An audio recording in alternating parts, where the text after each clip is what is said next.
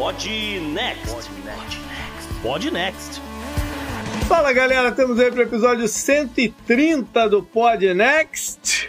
E tô eu, JP, com meu título na mão aqui, né? mas não é o americano, é o brasileiro. Salve, ouvinte, salve, JP, aqui é Gustavo Rebelo e eu queria dizer duas coisas. A primeira, já votei. A segunda, foi roubado. Não sei para quem, não sei, mas quem, quem vencer, o perdedor vai falar que foi roubado. Tá certo.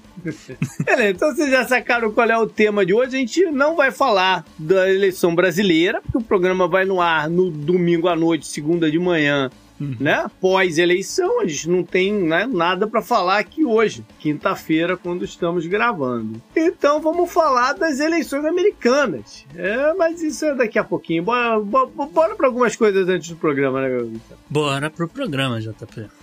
Hello, ouvintes do Podnext! Essa semana, nossos hosts destrincham todos os detalhes e fatores envolvidos nas eleições dos Estados Unidos no próximo dia 8. Ainda tem terrorista no Brasil se entregando para a polícia, Florida Man fugindo da polícia e no meio ambiente um caso que não é, mas moralmente poderia ser, de polícia. Tudo isso além, é claro, do obituário, da agenda da semana, da mensagem do ouvinte e da dica cultural. Assinantes do Podnext Confidencial ainda terão acesso a mais estatísticas opinativas do eleitor americano, um follow-up com acontecimentos políticos ao redor do globo, tem papagaios no Good Vibes e o Florida Team, que venceu o concurso de captura de cobras Python. Concurso de captura de cobras Python?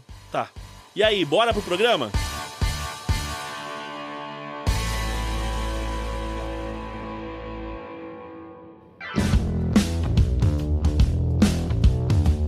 Salve ouvintes do Podnext! Se você quiser ajudar este podcast incrível e maravilhoso com qualquer quantia, manda um pix no contato arroba opodnext.com.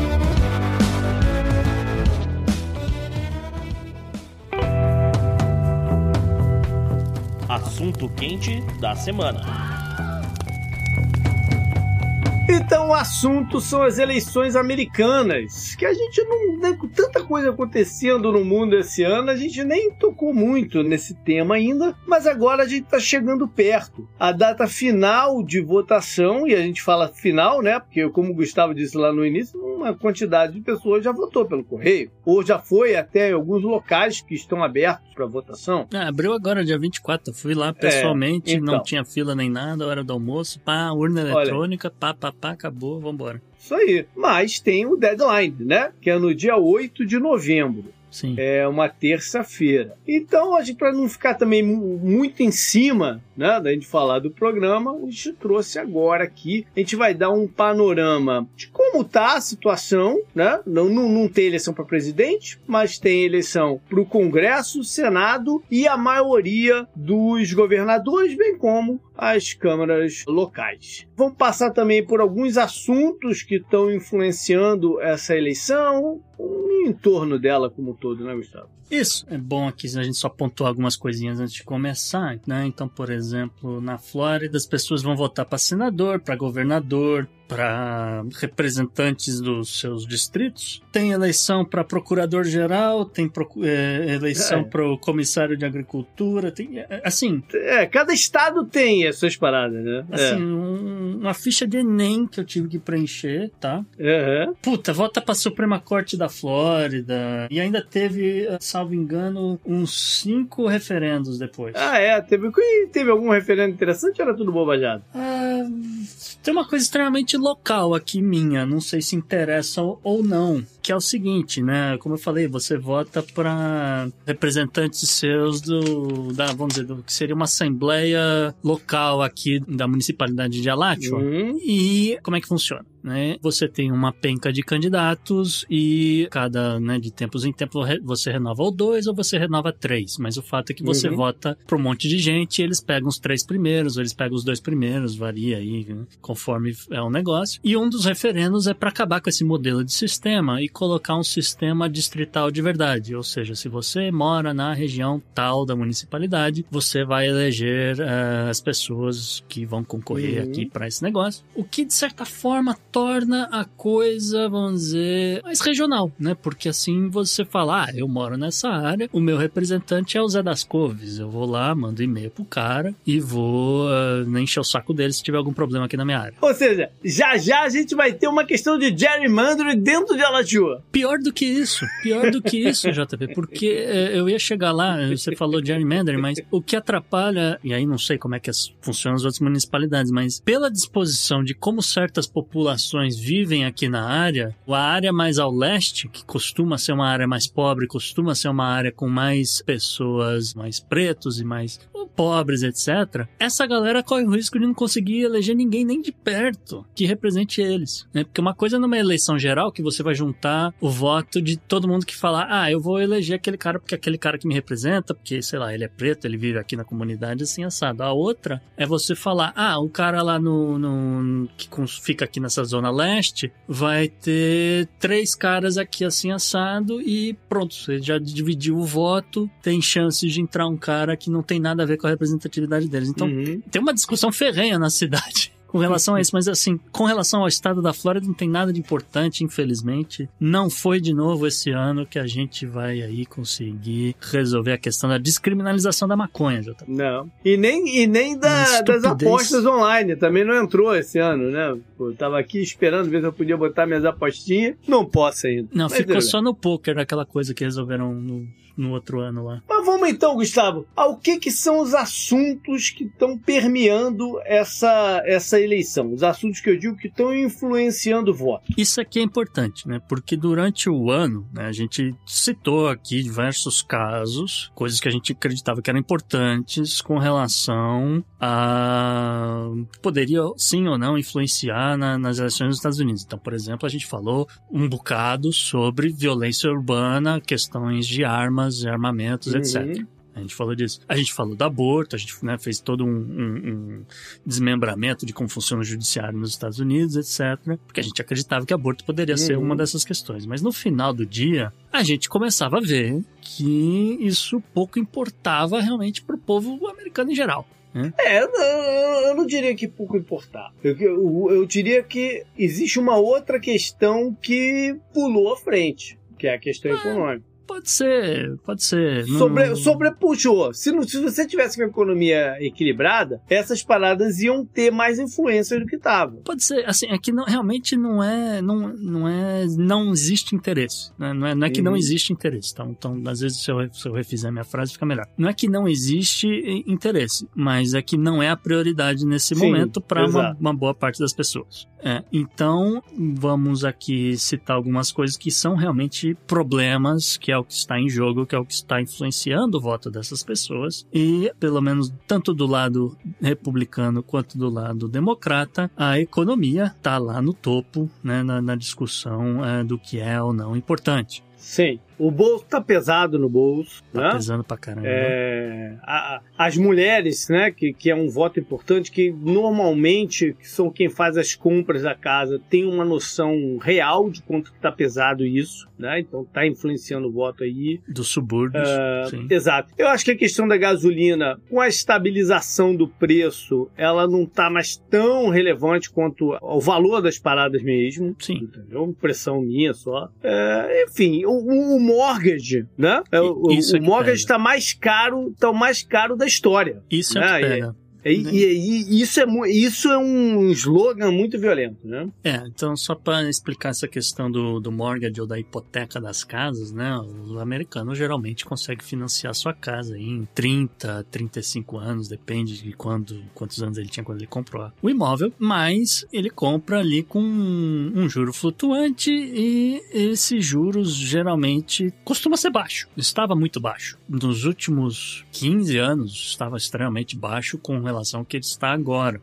A gente viu um aumento, sei lá, cara, a gente viu vários aumentos durante, eu esqueci agora o número, foram seis ou sete aumentos de juros nos Estados Unidos. Os Estados Unidos vão subindo esses juros, eventualmente esse número vai subindo, os bancos reajustam os juros da hipoteca e a média nos Estados Unidos está em torno de 7,5% ao ano, o que é um caminhão de dinheiro para muita gente que não só pra, só pra, pra galera pensar, ah, aumentou quanto e tal, não sei o que, eu vou dar o meu exemplo. Hum. O meu mortgage eu fechei ele em 2011. Hum. né? E ele é 3,90, alguma coisa assim. Nesse meio do caminho, eu já tive a oportunidade de refinanciar até por 2,8, Uhum. 2,7 e resolvi não, não, não mexer, eu tava com umas outras questões e tal. Mas pra, pra pessoa ver a flutuação que teve, né? Uhum. E agora deve estar aí na casa do quê?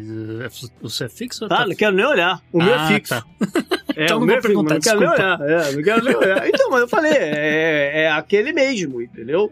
É. Se eu não tocar nele, o resto da vida vai ser aquele. Entendi, entendi. É. Bom, então, a economia tá logo na frente aí de, de tudo, como a gente falou. Mesmo do lado do lado democrata, existe aí uma parcela grande das pessoas que estão preocupadas com esse, com esse valor, né? Então, se você somar, por exemplo, dá para dizer que 79% dos eleitores acreditam que a economia é um fator aí mais importante. É, incluindo também os independentes, claro. Um outro quesito aqui importante, por exemplo, a gente tem a questão da, do aumento da violência. Só que o aumento da violência ele não é, vamos dizer, ele não é nível geral, não é em todos os lugares. Ele, ele é Claro, muito ter- específico de muitas regiões. Eu diria que mais até nas regiões metropolitanas, talvez. né? Isso, é uma coisa muito. E a gente vai falar um pouco mais disso mais pra frente. Questões externas aos Estados Unidos que tem lá alguma relevância, mas não é exatamente a prioridade número um de muitas pessoas. É, todo mundo sabe o que está acontecendo lá na Ucrânia, mas ninguém chora as pitangas toda vez que né, acontece algum massacre, alguma coisa lá. É bonito botar a bandeirinha do lado lá do, do, Sim. do nome e tal, não sei o quê, mas fica aí, né? Aí Você tem, por exemplo, a questão da imigração. Essa daí já vai ser muito mais pesada pelo lado republicano, porque realmente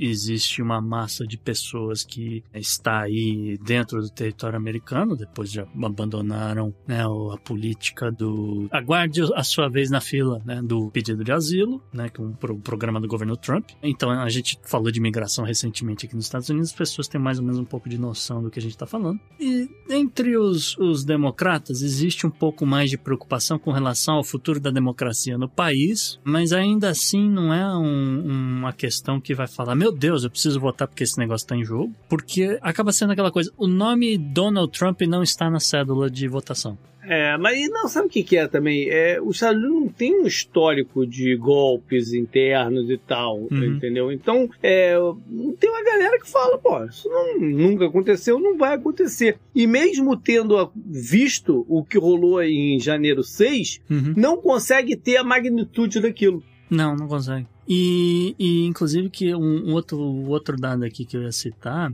é que muitos dos, dos outros candidatos, mesmo os republicanos que jogaram o nome lá, mesmo os caras com um discurso completamente novo, são muito, eu vou dizer, é, é diferente, é muito diferente da eleição que você teve, por exemplo, durante a- os dois mandatos do governo Bush, porque você não identifica aqueles nomes com neocon, você não consegue associar, entende? Com o, o- na época com, com o bushismo, etc. Você tem pessoas aqui que são muito mais ligadas à, à classe média, a alguma coisa assim. Não, não, não estou dizendo que eles são da classe média, estou dizendo que eles, eles têm um background mais si- similar a essas pessoas. Então você não, não sabe assim os podres dos caras pra ficar jogando, então você não sabe se o cara tá no terceiro casamento, Aham. entende? Você não você sabe que eu, ah, é o fulano e ele é republicano, e só, você não é, acho que o, o mais famoso, o mais o nome mais conhecido do, desse ciclo eleitoral talvez seja o do Dr. Oz, né? talvez, né? Não sei, o, Herschel Walker, quem tá na, na, É. na Georgia, deve reconhecer o nome do cara. Fora da Georgia, já não acho que é um nome que tem tanta projeção, né? Então, é, por, por aí vai, tá? Então, só, só queria fazer esse panorama. Chama a atenção aqui, JP, alguns tópicos que são, na minha opinião, extremamente importantes, mas que ninguém, assim, tá muito preocupado. Tanto, assim, eleitores democratas quanto republicanos, quanto os independentes. Que, por exemplo, a questão da educação, né? A gente bateu na tecla do como é que vai ser essa reabertura das escolas, etc. A gente trouxe aqui estatísticas preocupantes. Né, Uhum. com, com relação à, à dificuldade de ler de, de alunos de diversas séries, assim por diante, a gente falou muito disso, de matemática também. E ah, ninguém, ah, ou pelo menos um número aqui muito pífio, né? São praticamente idêntico o número entre uh, democratas e, e, republicanos, aí, um número em torno de 40%. Uhum. A questão energética também, ninguém parece que está dando a mínima, também aí um número aí de 42%, mais ou menos. E a política com relação ao armamento também não é um player nessa, nessa, nesse ciclo eleitoral. Incrível, né? No, o que quer dizer que se não é agora, nunca vai ser. Depois Eu... do que rolou em Uvalde. Pois é. Se não é agora, nunca vai ser. É, eu acho que a gente vai precisar ter um, um tiroteio no dia da eleição, né? Ah, coisa é. horrível, um massacre desse. Se vacilar, nem isso. Pra ver se acontece, sei lá, um dia antes, porque não é possível, né? Alguma coisa acontecer. Mas o fato é que, né, no final do dia, isso aí não, não deu em nada. Temos aqui mais alguns dados específicos uh, com relação e aí é dentro desse tópico da economia, com relação à preocupação dos americanos consumidores, vamos dizer assim, em geral. Né? Então, nesse exato momento, a maioria das pessoas está extremamente preocupada com relação ao preço dos alimentos. Algumas pessoas, um pouco menor grau, vamos dizer assim, 69% das pessoas ainda está preocupada com o preço da gasolina, porque realmente... Se vai subir, né? Se vai voltar a subir. Se vai voltar Talvez a subir. Seja essa a preocupação. Né? É, porque enquanto os Estados Unidos estiver usando a reserva natural de petróleo, né, que foi destaque é. da estatística dessa semana. Enquanto os Estados Unidos estiver usando a reserva natural de petróleo, tá, tá, ok. O problema é se a reserva fica muito baixa e o governo falar, ah, peraí, então é melhor a gente dar uma segurada. Aí, bum, começa a subir de novo, né? Uhum. Como a gente viu a velocidade que chegou a 4 dólares o galão, etc. Aqui entra aquela questão que você já citou do preço das hipotecas. Em menor grau, você tem questões ligadas à disponibilidade de certos produtos em supermercado. Ah, aquela questão das prateleiras, né? É, que é o negócio das prateleiras vazias, que a gente já brincou lá atrás, quando estava na pandemia, a gente falou, pô, não tô achando meu iogurte. aquela coisa. Eu acho que as pessoas já se acostumaram com isso também. De chegar e falar, ih, hoje não tem aí a parada. É, virou uma coisa mais inconveniente. É. Mas não é mais uma surpresa de chegar, é. de, de, de, você que nunca tinha acontecido, você chegar e cadê meu, meu, meu alho picado? Não tem alho picado. Ih, caramba. É. Né? Pô, fui no mercado e não tinha ovo. É, paciência, vou comprar. Ovo tá caríssimo, diga-se de passagem. Sim. O ovo subiu de preço pra caramba. Né? É. O Audi é um mercado que roubou muito. Uhum. O Audi tinha uma, uma dúzia de ovos brancos uhum. que ele vendia por 49 centavos. Nossa. Esse preço, porra, por muito tempo. por muito tempo foi esse preço. Eu, eu fui lá essa semana, tá 2,49. Uau. Né? É, é. eu tô, tô rindo aqui porque eu, eu, eu, sei mais do preço do, do ovo orgânico, da galinha criada no livro do Sim, não, eu tô falando porque eu bato, não era nem o tipo de ovo que eu comprava, mas é. eu sempre bati o olho naquele preço ali. Não, eu, eu ia dizer que esse ovo da galinha orgânica que não é criado é, em cativeiro, um nananana, esse aí tá batendo 8 dólares a dúzia. É. É, não. É, eu, eu compro um que é por volta de 4. É, não. Eu ia dizer é. 49 centavos já é um outro. É, não, é. Parece um negócio outra do, parada. É. Do século passado, né? É. É. Ah, e só para fechar esse gráfico aqui também, né, a gente traz aqui com relação a, sei lá, preocupação com relação a empregos, ela existe, mas não é tão alta. Preocupação com relação a como o mercado está funcionando, isso para a maioria das pessoas não é problema, mas isso é um problema para velhinhos, a gente vai falar disso é. mais para frente. Isso é problema dos aposentados. Os velhinhos aposentados ou quem está pensando em se aposentar. E, uh, enfim, é, como eu já falei, questão de desemprego, etc., não, não tá tão preocupado, porque uhum. os Estados Unidos realmente está voltando tá equilibrado. À, normalidade, vamos dizer assim. Tá equilibrado. Então vamos puxar esse tema dos velhinhos, que é uma demografia que nem sempre a gente vê sendo trabalhada, né? É... O que, que você tem a dizer pro pessoal? O que, que mudou aí pra essa galera? Então, JP, isso aqui é interessante a gente citar essa questão do eleitor maior de idade, vamos dizer, com maior de, maior de 50 anos, porque acho que... Ih, caramba, tu tá, tu tá me colocando nessa, nessa parada já quase aí, hein? É, você tá, tá batendo lá. Sobe um pouquinho esse número aí pra eu não me sentir mal, pô. A Zagal tá quase lá. Mas olha só, o... O lance aqui é o seguinte: muitos outros podcasts vão falar sobre essa coisa do, do voto suburbano, do voto disso, voto daquilo. Uhum. É, mas eu, eu queria trazer essa questão dos velhinhos, porque foi uma das coisas que a gente viu com relação à eleição de 2020, comparando a eleição de 2016 para presidente, Uhum. foi uma mudança dos votos dos idosos. né? Então, primeiro lugar, porque houve um, um aumento do número né, de, de registro dessas pessoas para votarem, porque né, voto não é obrigatório, mas naquela coisa de, olha, é pandemia, né, essa galera não vai sair de casa, nananana, vamos levar ali, vamos ajudar essa, pe- essas pessoas a se registrarem para votar. Uhum. Depois das, das eleições, né, os estrategistas, tanto republicanos quanto democratas, chegaram à conclusão de que um fator importante aí que garantiu a vitória do Biden em muitos swing states, né, então aquela coisa Uhum. virou voto no Wisconsin, virou voto no Michigan, em, na Georgia, etc, etc, foi Uhum. por conta desse ganho, nesse ganho de, de votos de pessoas mais idosas, tá? Em 2020, né, observou-se aí um aumento de 11% dessa demografia pro Biden. Uhum. Né? E com relação a 2016, que foi a, e a gente até falou, ah, as pessoas que têm um pouco mais de consciência de como foi o fascismo, de como foi aquela coisa de você estar manipulando o povo, né, E etc, a etc. pandemia também, né? A pandemia foi um tema importante e essa galera sofreu na pele, né? Sim. E existe, né, foram também estrategistas olhando aí, fizeram uma projeção de que em 2022 o Partido Democrata talvez veja aí uma queda de 8%, né, com relação a, a 2020. Então é uma galera que falou, não, eu fui lá para votar, para mudar o que tava lá, que tava muito ruim, e tá bom para mim, né? Muita gente tá, tá um pouco aqui nessa, né? Mas assim, o fato também é que a desaprovação dessas pessoas com mais de 50 anos do governo Biden chega aí a 60%, JP. A galera não tá nem um pouquinho satisfeita. Pelo menos essa demografia aí de, de mais idosos, vamos dizer assim. Existe aqui uma estatística, né, que a gente sabe que pelo menos é, 25% da população que estava pensando se aposentar em 2022 adiou a aposentadoria, porque olhou para o mercado, viu que não tá muito Não é o momento. não é o momento, o mercado acumula uma perda aí de 20%, ou seja, a aposentadoria dos, dos Estados Unidos, é bom que a gente explique, né? Porque é um regime de capitalização para uma parte dela.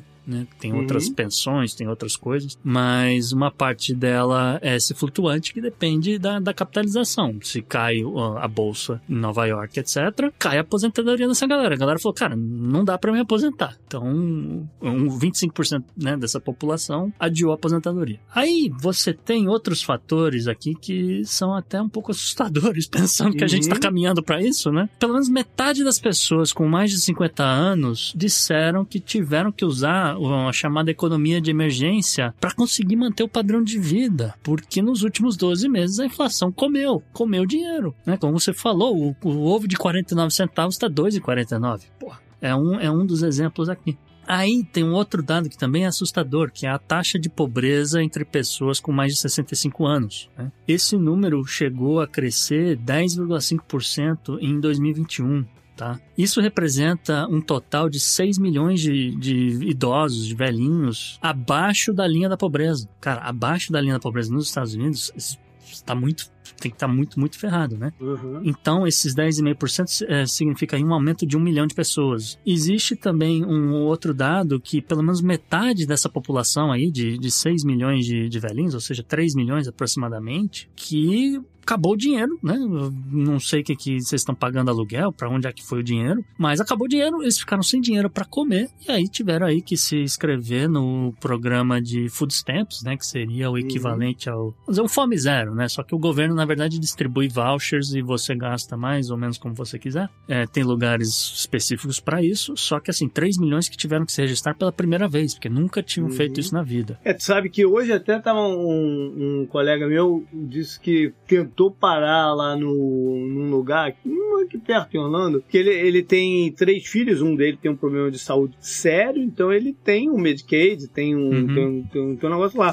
E ele precisava fazer um ajuste, enfim, e tentou parar lá pra, pra fazer, não tava conseguindo online direito, tentou parar lá, fazer Uhum. pessoalmente. E eu já fui nesse lugar, é, muito tempo atrás, quando o Arthur primeiro nasceu, que eu fui escrever ele num negócio lá também e tal. Sim. E era normal, você chegava lá, pegava uma senhazinha, daqui a pouco te chamava.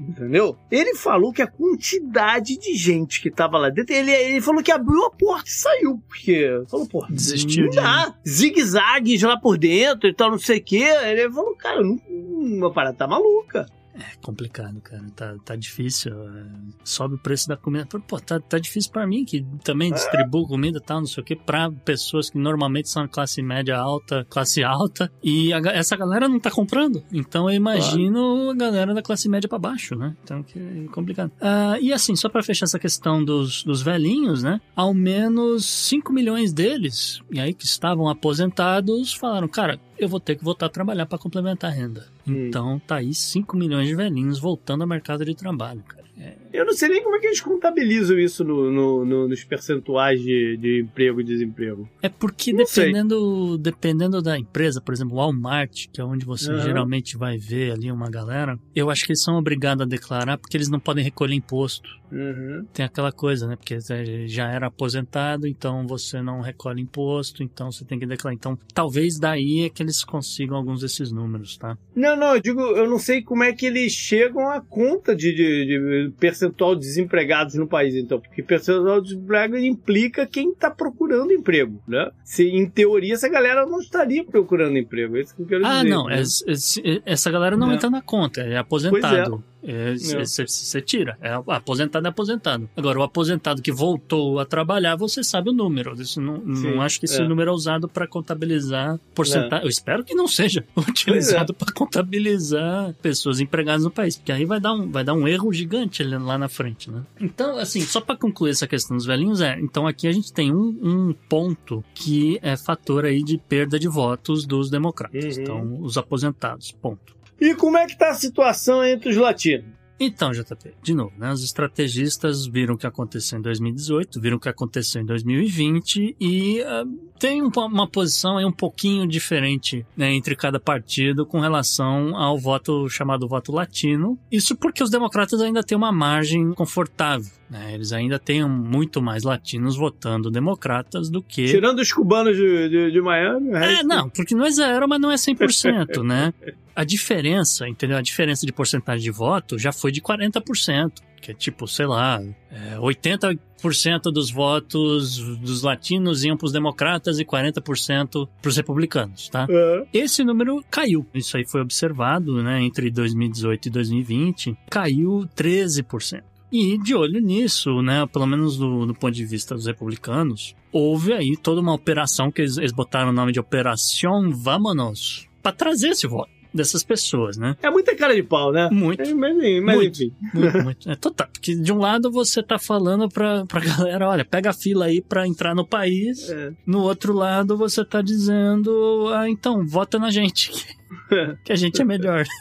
Bom, o fato é que assim, né, pelo menos um em cada quatro latinos, né, não tem uma posição política definida. Eles são independentes. Talvez, por, Sentido? eles- talvez porque tenham chegado no- nos Estados Unidos mais recentemente. Não tem nenhuma relação com nenhum dos dois partidos. né? Isso, né, agora. não se identifica. O que ele entende de política é o que ele traz né, da, da experiência dele de vida, né? Não, não tá acostumado a viver ainda nos Estados Unidos, não sei o que, não sabe o que é melhor pra ele, então o cara se diz independente, tá? Mas, entre os latinos, as prioridades tendem a se alinhar mais ou menos com o que a gente já falou com o público em geral. Então, a economia, a inflação é a maior prioridade, a questão da violência vem em segundo lugar, a questão da imigração vem em terceiro lugar. Aí tem um, um curioso, que é o quarto colocado aqui na, na lista de, de itens que preocupam Uhum. os latinos, JP, que são as mudanças climáticas. Olha aí, primeira vez que surgiu aí. É, inclusive que eu acho Né? que assim, de todas as demografias, a única que realmente está preocupada, Primeira vez que surgiu a única que realmente está preocupada com questões do clima são os latinos. Por quê? Muitas vezes essas pessoas, e aí é palpitaço, porque eu acho que nem os estrategistas sabem, a gente estão descobrindo isso Hum. agora, é que os- muitas, muitos desses latinos acabam morando em áreas de risco, né? Então a gente viu aí o furacão Hum. Ian, né? Uma área aí no- ao sul de Miami, tem uma tendência a ter mais latinos, e a galera ficou sem casa. Não sei se é Uhum. o caso da maioria das pessoas que moram, sei lá, em Fort Pierce ou, ou É. em outros lugares, mas é, a galera tá, né, vo- foi, morar na Flórida, já peguei tantos furacões. Eu acho que isso, isso pode ser uma parte de uma da explicação, mas não inteira, porque Sim. você tá falando do país inteiro, né? Você não Sim, tá falando só daqui. É, mas é que também vale pro Texas, né? A gente sabe que nos últimos É. anos o Texas foi É, atingido por andou um- batendo ali na área de Houston, na área de Houston, forte. que é- geralmente tem uma concentração de latinos, e a galera na Califórnia tem problemas de falta de água, então eu acho que pesa um Uhum. pouco aqui essa, esse... Dos incêndios também, Dos né? incêndios, sim, claro. Então acho que pesa um pouco aqui pro, pros latinos. A galera comprando aí, eu, eu acho ótimo, na verdade. É, né? claro. Surpreende, eu acho ótimo, tá? E ah, em quinto lugar aqui do que for avaliado, né, as chamadas medidas de Covid, mas não no sentido de que, vamos dizer, eles acharam que foi adequada ou não adequada, etc. Mas é Uhum. aquela coisa do tipo, eu estou trabalhando nos Estados Unidos, eu estou trabalhando há muito pouco tempo, eu não necessariamente tenho meu visto, eu estava trabalhando num salão de beleza e aqui no estado onde eu moro eu tive que fechar. Né? O salão fechou, fiquei sem trabalhar, fiquei sem dinheiro, demorou a chegar o dinheiro, ou eu Uhum. não tinha, não tive direito a receber alguma coisa porque eu ainda não, não resolvi minha documentação, esse tipo de coisa. Então é, é mais essa reclamação do tipo, olha, eu- tudo bem, você quer que eu fique em casa, mas né, você garante a minha comida pelo menos, você suspende meu aluguel, como é que fica essa situação, né? Uhum.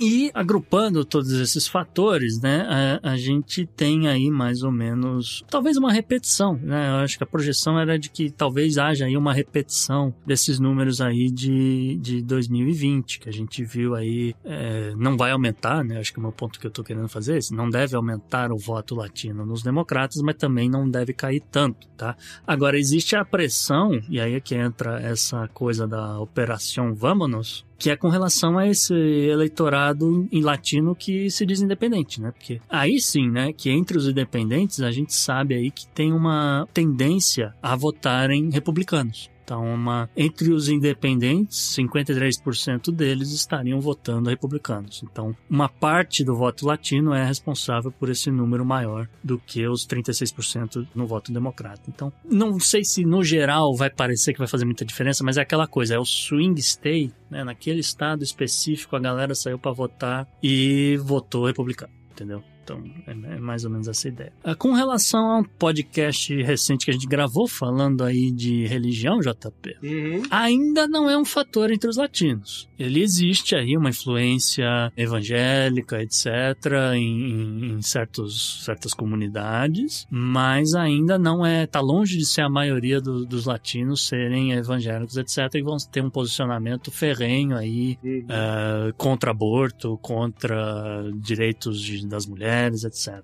Vem crescendo, mas não vai ser ainda nesse ciclo eleitoral que a gente vai ver isso. O que é o oposto do próximo grupo, né, JP? Aqui a gente vai entrar numa área que é bem complicada porque não é só uma questão ideológica, não é só uma questão de, de momento. Envolve culturalmente, né, até, de preocupação com votar, um entendimento de que esse é um caminho para melhorar a sua vida, que a gente está falando do pessoal, geralmente, né, de mais baixa renda e tal, no momento a gente está falando dos afro-americanos, que foram também muito importantes para a eleição do Biden. Super. A gente falou muito na época sobre acesso à, à votação, sobre todas as iniciativas para conseguir registrar Sim. essa galera, conscientizar de votar. Sim, o, o esforço para você falar, olha, estamos numa pandemia, mas olha, você sabia que você pode votar por carta, né? E se você votar por carta, eu sei que aqui na sua comunidade você não tem aonde recolher a carta, mas você pode ir depositar aqui nessa urna, que vai ficar bem aqui nessa esquina, né? E assim por diante. Então, é, houve todo esse movimento realmente em 2020, esse esforço todo, e isso,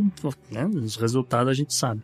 O fato é que, assim, desde a. Né, já, já mencionamos isso aqui em mais de um podcast, mas desde ali da década de 60, a base eleitoral democrata é de pretos. Tá? Uhum. É, nenhuma outra etnia chega perto da quantidade de votos dos pretos no Partido Democrata. Tá? Então, por exemplo, no estado da Geórgia, 51% do total de votos dos democratas são de pretos Uhum. é a mesma demografia que é responsável por 60% dos votos em Atlanta, tá? Na Pensilvânia é um pouco menos, é 21% do total de votos da Pensilvânia. Aí você vai pensar, ah, é, é pouco, tal, não sei o quê, mas se for olhar na Filadélfia, é 65% dos votos da cidade, da área É que a, metropolitana. Pensil- a Pensilvânia é um estado engraçado, né? Que ela é bem diferente a Filadélfia, assim, do resto, né? do- do- da, da área mais rural e tal dela. É bem- ela é bem diversa, assim. Não, a, a- a Pensilvânia vai ser um laboratório aí do até para projetar o que pode acontecer em 2024, porque Uhum. ah, é um estado que tem muita gente registrada para votar e é um estado que as pessoas gostam de dizer como elas votam. Sim. E é quase meio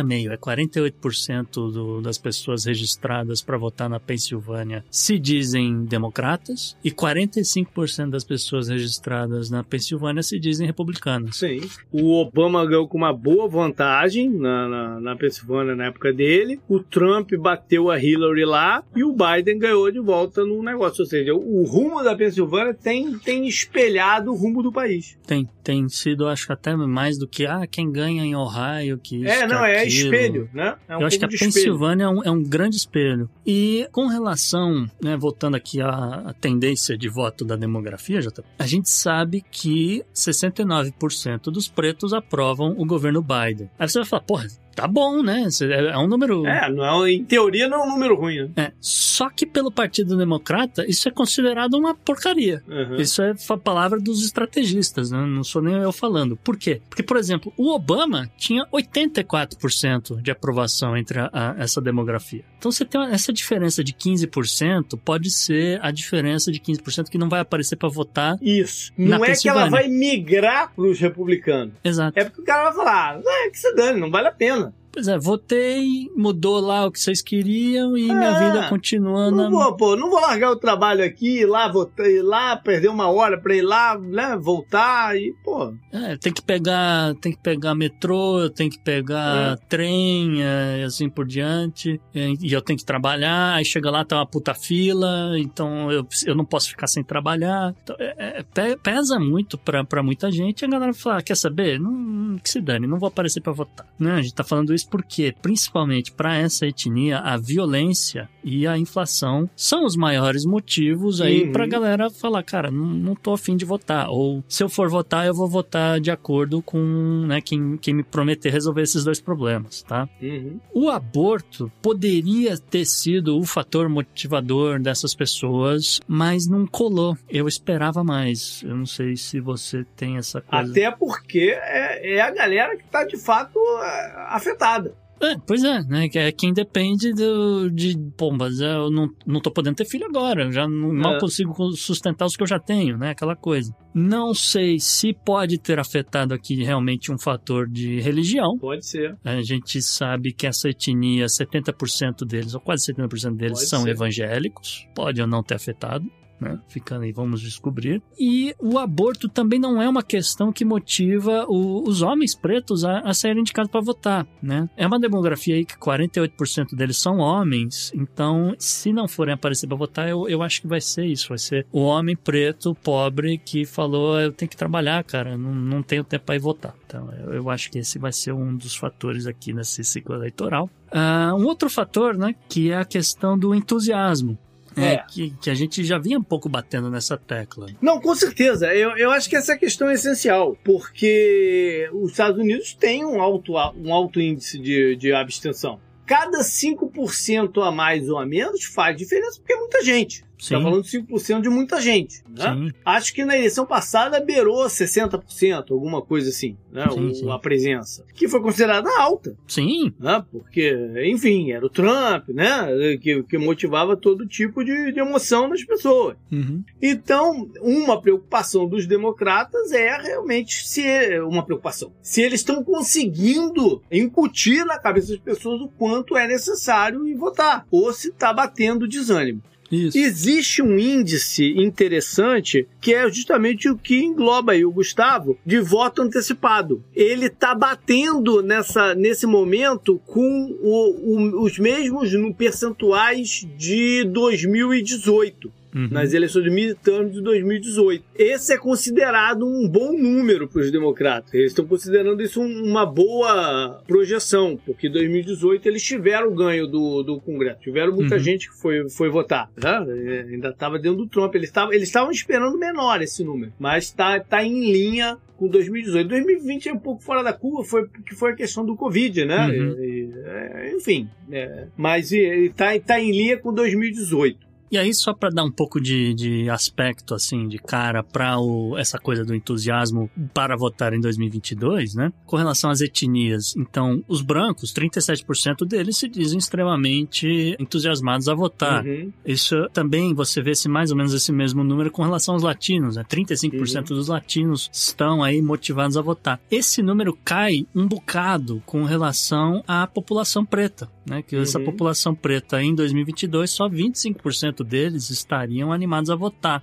E isso é um pouco preocupante. Né? Sim, sim, sim. é. No geral, numa pesquisa feita aí que as pessoas vão, vão enumerando aí de 1 a 10 a, a o quão motivadas elas estão para votar, é 78% dos republicanos, os que se declaram republicanos, estão dizendo que tem muito interesse e que estão entusiasmados a votarem nessa eleição de meio termo, Uhum. em comparação a 69% dos democratas.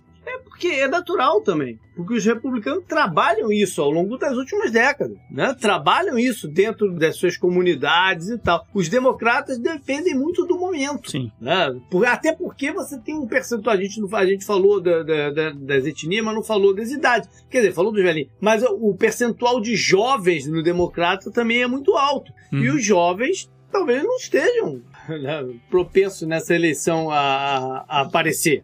Né? O que, que mudou nos últimos dois anos a positivo para ele? Ainda já passou o negócio lá do, do, do crédito estudantil? É Não mais passou. ou menos. Né? Tem bastante gente, tem bastante gente que mandou lá uma inscrição para ver se recebe alguma coisa. Realmente isso Ah, aconteceu. mas passar não passou. Questão das drogas não avançou muito. Não. Né? Que são pautas que, que mexem com. É, e, e diga-se de passagem, uma coisa é, pombas, ah, o governo vai me dar aí, sei lá, 10 mil porque eu, eu tô devendo não sei o quê. Ah, beleza, falta 40 mil que da minha dívida, entendeu? Então, é. é, não, é, não é que perdoa 100% todo mundo. É, ajuda, mas não resolve. É, né? Exato, Então, aju- é um, é um band-aid. Enfim, tem essa. Vamos então passar para as disputas, dar uma olhadinha no que que no que que tá rolando. Eu gosto muito de usar para me balizar o site do 538 do Nate Silva, que é um cara, né, de estatística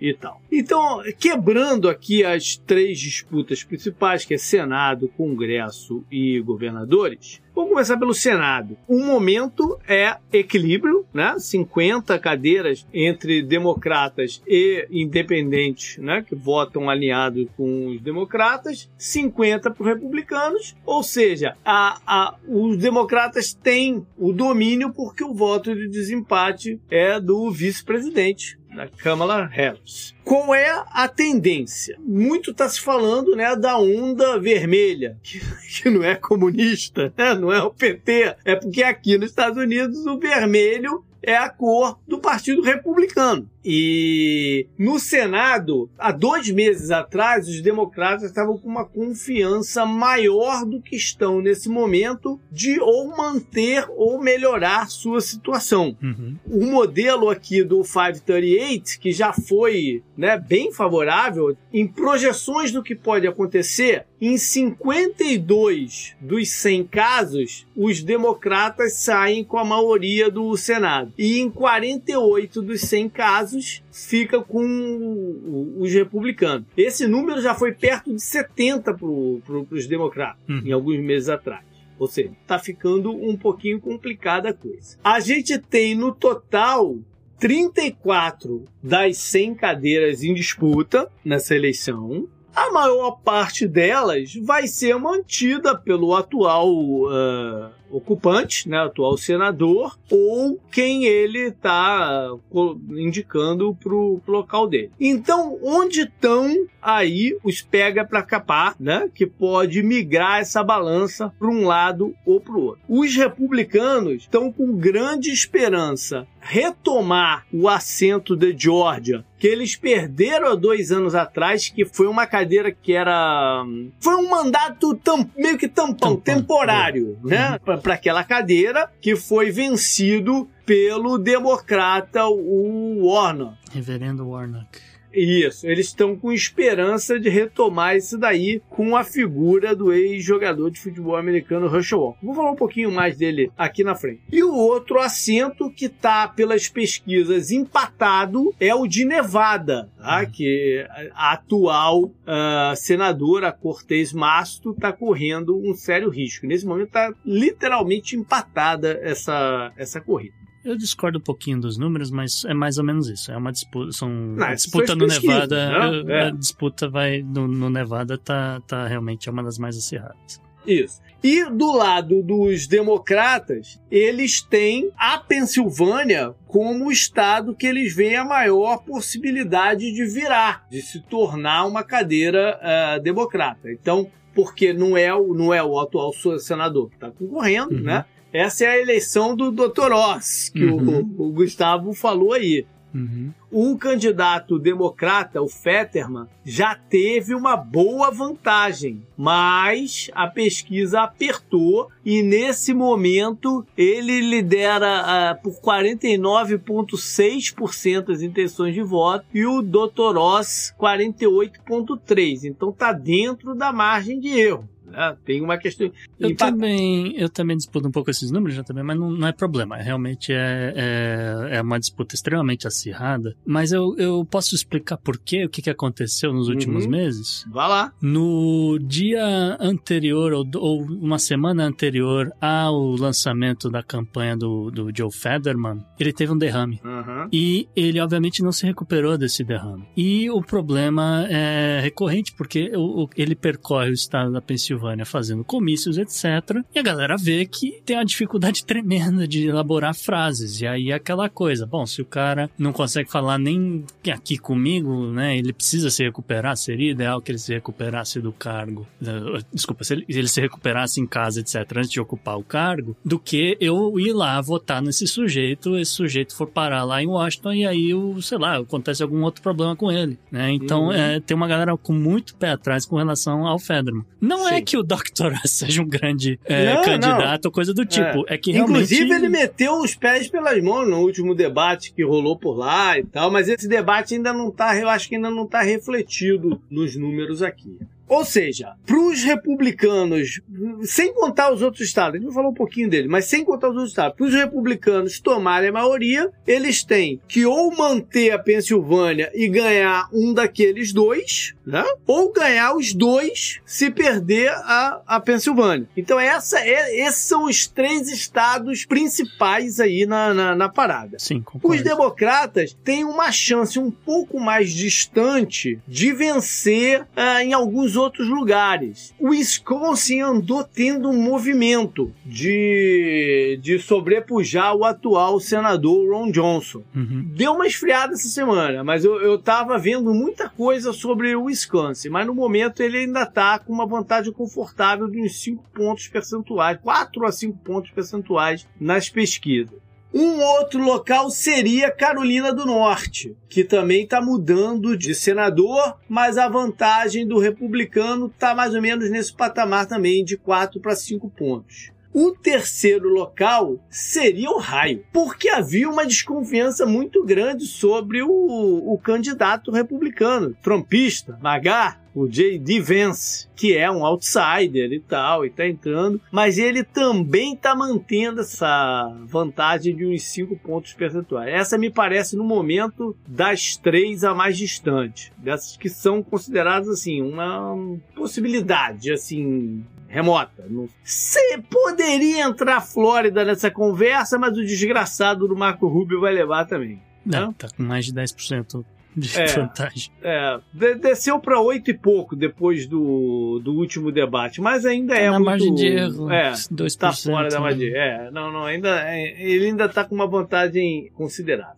Aí a gente vai para dois estados que os republicanos estão mais ou menos nessa situação. Tem uma certa expectativa, mas está um pouquinho mais para lá. Um deles é New Hampshire, Uhum. que já teve, eles já até tinham dado uma apertadinha, mas voltou também a ficar na casa dos 5% de vantagem para a candidata democrata. E o último deles, o Arizona. Em compensação, em JP, no New, no New Hampshire, o candidato republicano deve levar para governador. Para governador, né? É. E Essas aí é coisas são que engraçadas. a gente. Por isso que tem algumas pesquisas que as pessoas estão questionando por causa disso, porque você normalmente alinha o senador com o governador. Não é, Uhum. não é que nem no Brasil que a galera monta time na hora de votar. Vota para um governador e depois vota para outro presidente. Mas, É, mas aí envolve também pessoas, né? Que, que mexe um pouco com o número pra cá e pra lá. É, Mas também tem o caso do Arizona. Esse é um caso importante. é muito. Porque é um candidato democrata que tem uma certa visibilidade. Porque né, ele o foi astronauta. Kelly. Isso, e teve a questão da mulher dele ter sido baleada. né, Ele tem uma, uma, uma visibilidade. Já teve uma distância maior para o candidato republicano. Uhum. E agora está na faixa de 3%. Aí já começa a Entrar na no, margem no, no erro, na margem do erro. A, a tendência ainda é que ele ganhe. Mas coisas estranhas estão acontecendo no Arizona. Sim, sim. Coisas bem estranhas. E a- antes de eu falar das coisas estranhas, eu queria também citar que o governo do Arizona está em jogo e a candidata que é essa sim você pode chamar de ultramaga. Eu acho que ela é mais até mais fascista do que a Georgia Meloni, JP, que é a Carrie Lake. A Carrie Lake já botou 11% nas costas da, da candidata democrata porque a candidata democrata não quis aparecer pro debate. Aí, E a mulher é terrível, porque ela é, é jornalista e ela é extremamente treinada nessa coisa Sim. de como lidar com a mídia. E é. E, putz, é- é- é- as pessoas vão conhecer ela, porque eu acho que infelizmente ela vai, vai conseguir vencer Uhum. no Arizona. Ah, no caso do Senado do Arizona, você tem uma peculiaridade, JP. Que existe a terceira via. E a terceira via no Arizona tá ali com 7, 8% dos votos, das intenções de votos. E existe aí a possibilidade de uma galera, por repúdio a N motivo, sei lá, o governo Biden ou qualquer outra- coisa do tipo, falar: ah, quer saber? Eu não vou votar democrata, mas eu também não vou votar Hum. republicano, eu vou votar a terceira via. E aí você acaba diluindo os votos. sim. Mas, é- mas ainda é um lugar que os democratas estão confiantes, né? Ou seja, a- a- o bicho vai pegar meus três estados para olhar com, com a lupa são aqueles que eu falei no começo: Nevada, Georgia e é, Pensilvânia.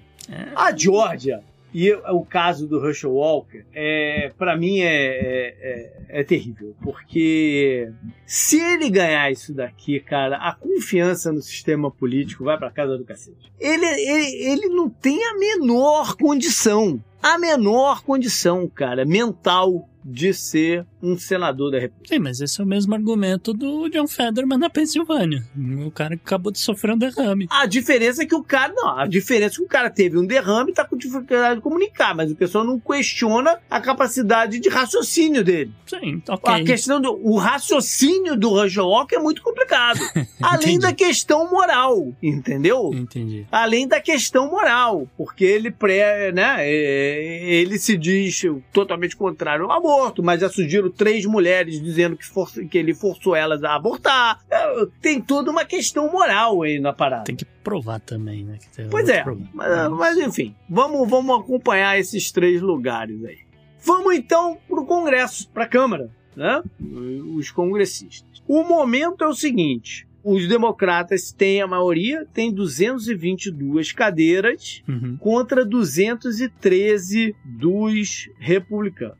No Congresso, todas as cadeiras estão em disputa, porque o mandato é de dois anos. A gente já falou sobre isso aqui algumas vezes. O modelo do 538, parecido com o do Senado, né? Tá dando, nesse momento, que em 81 dos 100 cenários, os republicanos levam a maioria do Congresso, contra 19 dos 100 cenários para os democratas. Aqui entra muito forte também a questão da motivação para votar, Uhum. qual é, qual é o trabalho local que essas pessoas. qual candidatos que foram escolhidos. Isso tudo entra aqui mais forte na composição do Congresso. Tem alguns lugares que a batalha está intensa, como Virgínia, Pensilvânia, que a gente tem falado aí, né? Oregon, Oregon se tornou um estado interessante nessa, nessa eleição. Pelo lado democrata de ganhar, tem alguns lugares que são curiosos, que são os distritos do, do Texas de fronteira com o México. Eles estão tendendo a passar para o lado democrata, veja você. É, mas enfim. Assim, Houston sempre foi um pouco mais não, tô falando os distritos mesmo, não, não Rio, os distritos de fronteira. Exatamente o distrito de fronteira. onde fica Houston. Mas tudo bem, eu entendi. É o sul, realmente, Corpus Christi, aquela área, sempre foi um pouco É. mais à esquerda. Pois é. É, eu, eu, com relação ao Congresso, eu queria chamar a atenção para Rhode Island, JP. Hum, Rhode Island, nos últimos 30 anos, todos os vencedores foram democratas. uhum. Mas esse ano pintou uma zebra. Um candidato ao Congresso, o, ele é sino-americano, que é como eu falei, Aham. os pais dele eram de Hong Kong. E eu sugiro que as pessoas fiquem de olho aí na corrida do Alan Fung, porque pode ser aí uma virada de 30 Ah. anos aí que não Olha vencia um republicano em Rhode Island. É, tá em empate técnico aqui. A, última pesquisa tá colocando 48,8% pro democrata e 47,6% para ele. Ou seja, tá em empate técnico aqui e vai depender mesmo de quem aparecer para votar. É, eu, eu acho que tá na frente. É, uma, um, com relação a projeções aí, você tem números finais? Então, pelo esse modelo do, do 538, o pico do modelo colocaria 224 assentos para os republicanos, que é mais do que tem hoje o- os democratas 222. Uhum. A gente tem uma chance forte aí de ter aquele maluco da Califórnia como presidente do Congresso. É, não, é, bom, a gente também pode ver quem vai ser presidente do Congresso no outro dia. É, eu vi projeções que, é baseado nesses fatores todos que a gente já listou aqui, que há pessoas, há estrategistas que estão considerando que essa pode ser a maior vitória republicana desde a Grande Depressão, batendo na casa de 250 cadeiras para os caras no Congresso. Bom, seria. Não, tá aqui. Existe a chance. Tá aqui. Uhum. Ó, eu te digo até que pelo modelo deles, bom, óbvio, o modelo deles não é infalível. Né? Uhum. Você falou, falou 200 e quanto? 50. 250? Olha só. Para bater 250, ah, tem 0,9% de chance. Mas aí você soma com os mais, né, de 250. Tem uma chance até aqui de 273. Uhum. Que seria Ah, eu já acho que- 0,1. 0,1% de chance disso É, acontecer. É, eu- Então o pico aqui, o 50%, bateria mais ou menos com 224 É. cadeiras pro. Mas isso é mutável, né? É mutável, mas É. vai ser um número, vai ser um número por aí, entre 224 e 250. Um último panorama aqui seria o de governadores. Sim. A gente tem um total de 38 estados com a disputa, né? Os outros 12 o- só na eleição que vem. No momento, os republicanos têm 28 cadeiras e os democratas 22. Uhum. E a gente já falou muito sobre essa diferença, né? O, o senador tem, tem aqui tem um prestígio maior que o governador, aquelas coisas assim. Mas a gente já falou também da importância do governo local para regulamentações até eleitorais, Uhum. né? De determinar o- os distritos e tudo mais. Enfim, as leis estaduais estão voltando a ser vitais, a gente está vendo aí essa questão do aborto e tal. Então, as, as corridas gover- de governador esse ano, me parece que tá, tem uma atenção maior sobre elas do que eu via no- nas últimas eleições. Sim, sim. Nessa questão de virar a parada, ah, a gente tem dois estados que os democratas têm uma alta confiança de virar, que é Massachusetts e Maryland. Esses basicamente estão na. Não, esses são os que eles estão no bolso, né? Qual Tá seria o outro que você tá, tá colocando? Oklahoma. Bom, Oklahoma, a pesquisa que eu estou olhando aqui nesse momento está dando o republicano com 53,4% das intenções de voto Hum, e o democrata com 42,9%. É a diferença de mais de 10 pontos percentuais. Mas, sei lá, também, né? o governador de Oklahoma, ele quis copiar praticamente toda a agenda de governo do governador da Flórida, Ron DeSantis, porque ele tá olhando Hum. e tá vendo que o, Ron DeSantis é extremamente popular dentro do partido republicano. Então ele começou Uhum. a aplicar vários ah, projetos de lei, etc, para rodar, que não funciona quando você tem uma população de 3,9 milhões de habitantes. Uhum. Então, por exemplo, ele, ele tentou mais de uma vez ah, passar a ideia que os republicanos chamam de a eliminação da ditadura do CEP, ou apartheid do CEP, depende Hum. de qual magá a pessoa é. Mas é, que é essa ideia de que, olha, se você mora na região A, você tem que estudar na escola A. Você não pode Uhum. estudar na escola B. Talvez a escola B seja muito melhor para o seu filho, mas aí você tem que se mudar para a região B. Ponto. Uhum. Então, a ideia dos caras é acabar com esse negócio e ainda por cima falar, olha, se você quiser sair do circuito público para estudar no circuito privado, a gente paga também. Que é o, o- o lance dos vouchers, que agora na Flórida qualquer Uhum. pessoa que tenha um filho pode ser, seu filho pode estudar onde ele quiser. Acontece que Oklahoma não tem um número suficiente de escolas particulares. Uhum. E eh, regiões rurais, as, as pessoas são dependentes das escolas públicas rurais. Então, a partir do momento que ele fala, ele, ele falou, ah, e aí a gente vê como é que fica o orçamento da educação, nananana, eh, muitas pessoas começaram a fazer cálculo e falaram, cara, eu moro aqui numa comunidade de 5 mil habitantes, tem uma escola para 200 crianças, vai cortar a minha verba aqui da minha escola, minha, minha criança não vai conseguir estudar porcaria nenhuma, então para mim não interessa. Então os caras começaram a questionar esse programa. E aí, os, um- uma, é uma coisa extremamente particular de Oklahoma, uma galera republicana está desmotivada a sair para votar por conta dessa, desse descaso aí com a comunidade rural. Uma outra particularidade do, do governador aí, ele é, esqueci o primeiro nome, é o governador Stitz, é que ele foi radical demais, talvez, com relação ao negócio de Covid. Então, eh, haviam eh, declarações do, do, de governo ou, a- ou adoção de, de, de propostas do governo de, olha, você vai ter que estar de máscara ou você não deve sair de casa, não sei o quê. E o cara postando foto dele em festa, sem máscara, tal, ma- né, maior auê, não sei o quê, Uhum. no Instagram.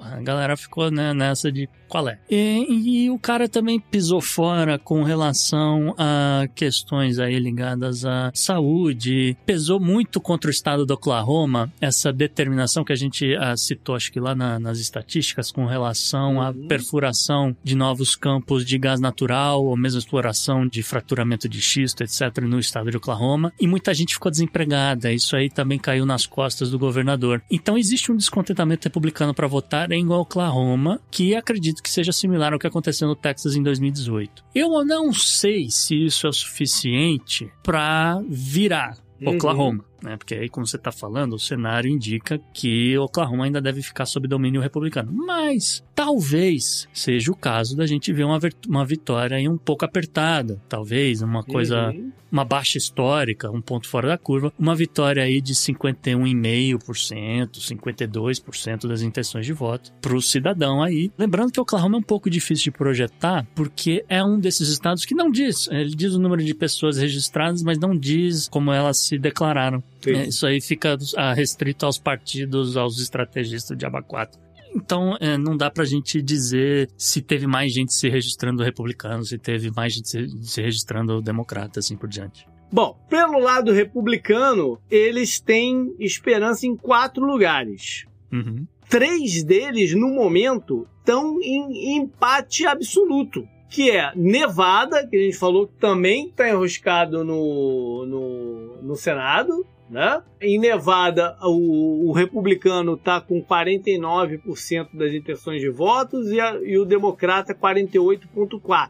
Tá juntinho. Um segundo lugar, o segundo estado, seria o Wisconsin, em que o democrata está com 49,6% e o republicano 48,9. Só inverte aí o, o, o ponto 5 percentual, né? Uhum. E o terceiro dele, esse é curioso, que é o Oregon. Sim. Eles estão os dois com exatamente 41,4% das intenções de voto. Aqui no Oregon tem um componente diferente, que é a presença da terceira via. É o que eu tô falando. Tem um exatamente que tem a candidata é, independente que está com 14,6 das intenções de voto. E ela foi ao debate. Ela foi ao debate. Chamaram, tiveram que chamar ela ao debate pelas É. regras do Estado. E, Isso aí. E pesou. E- então isso daqui está completamente indefinido. E Uhum. uma, uma coisa interessante dessa semana foi a presença do Bernie Sanders no Oregon Sim, para fazer campanha para o governador, para o candidato democrata, sim. dizendo ele que é uma figura independente, né? Ele, é- ele,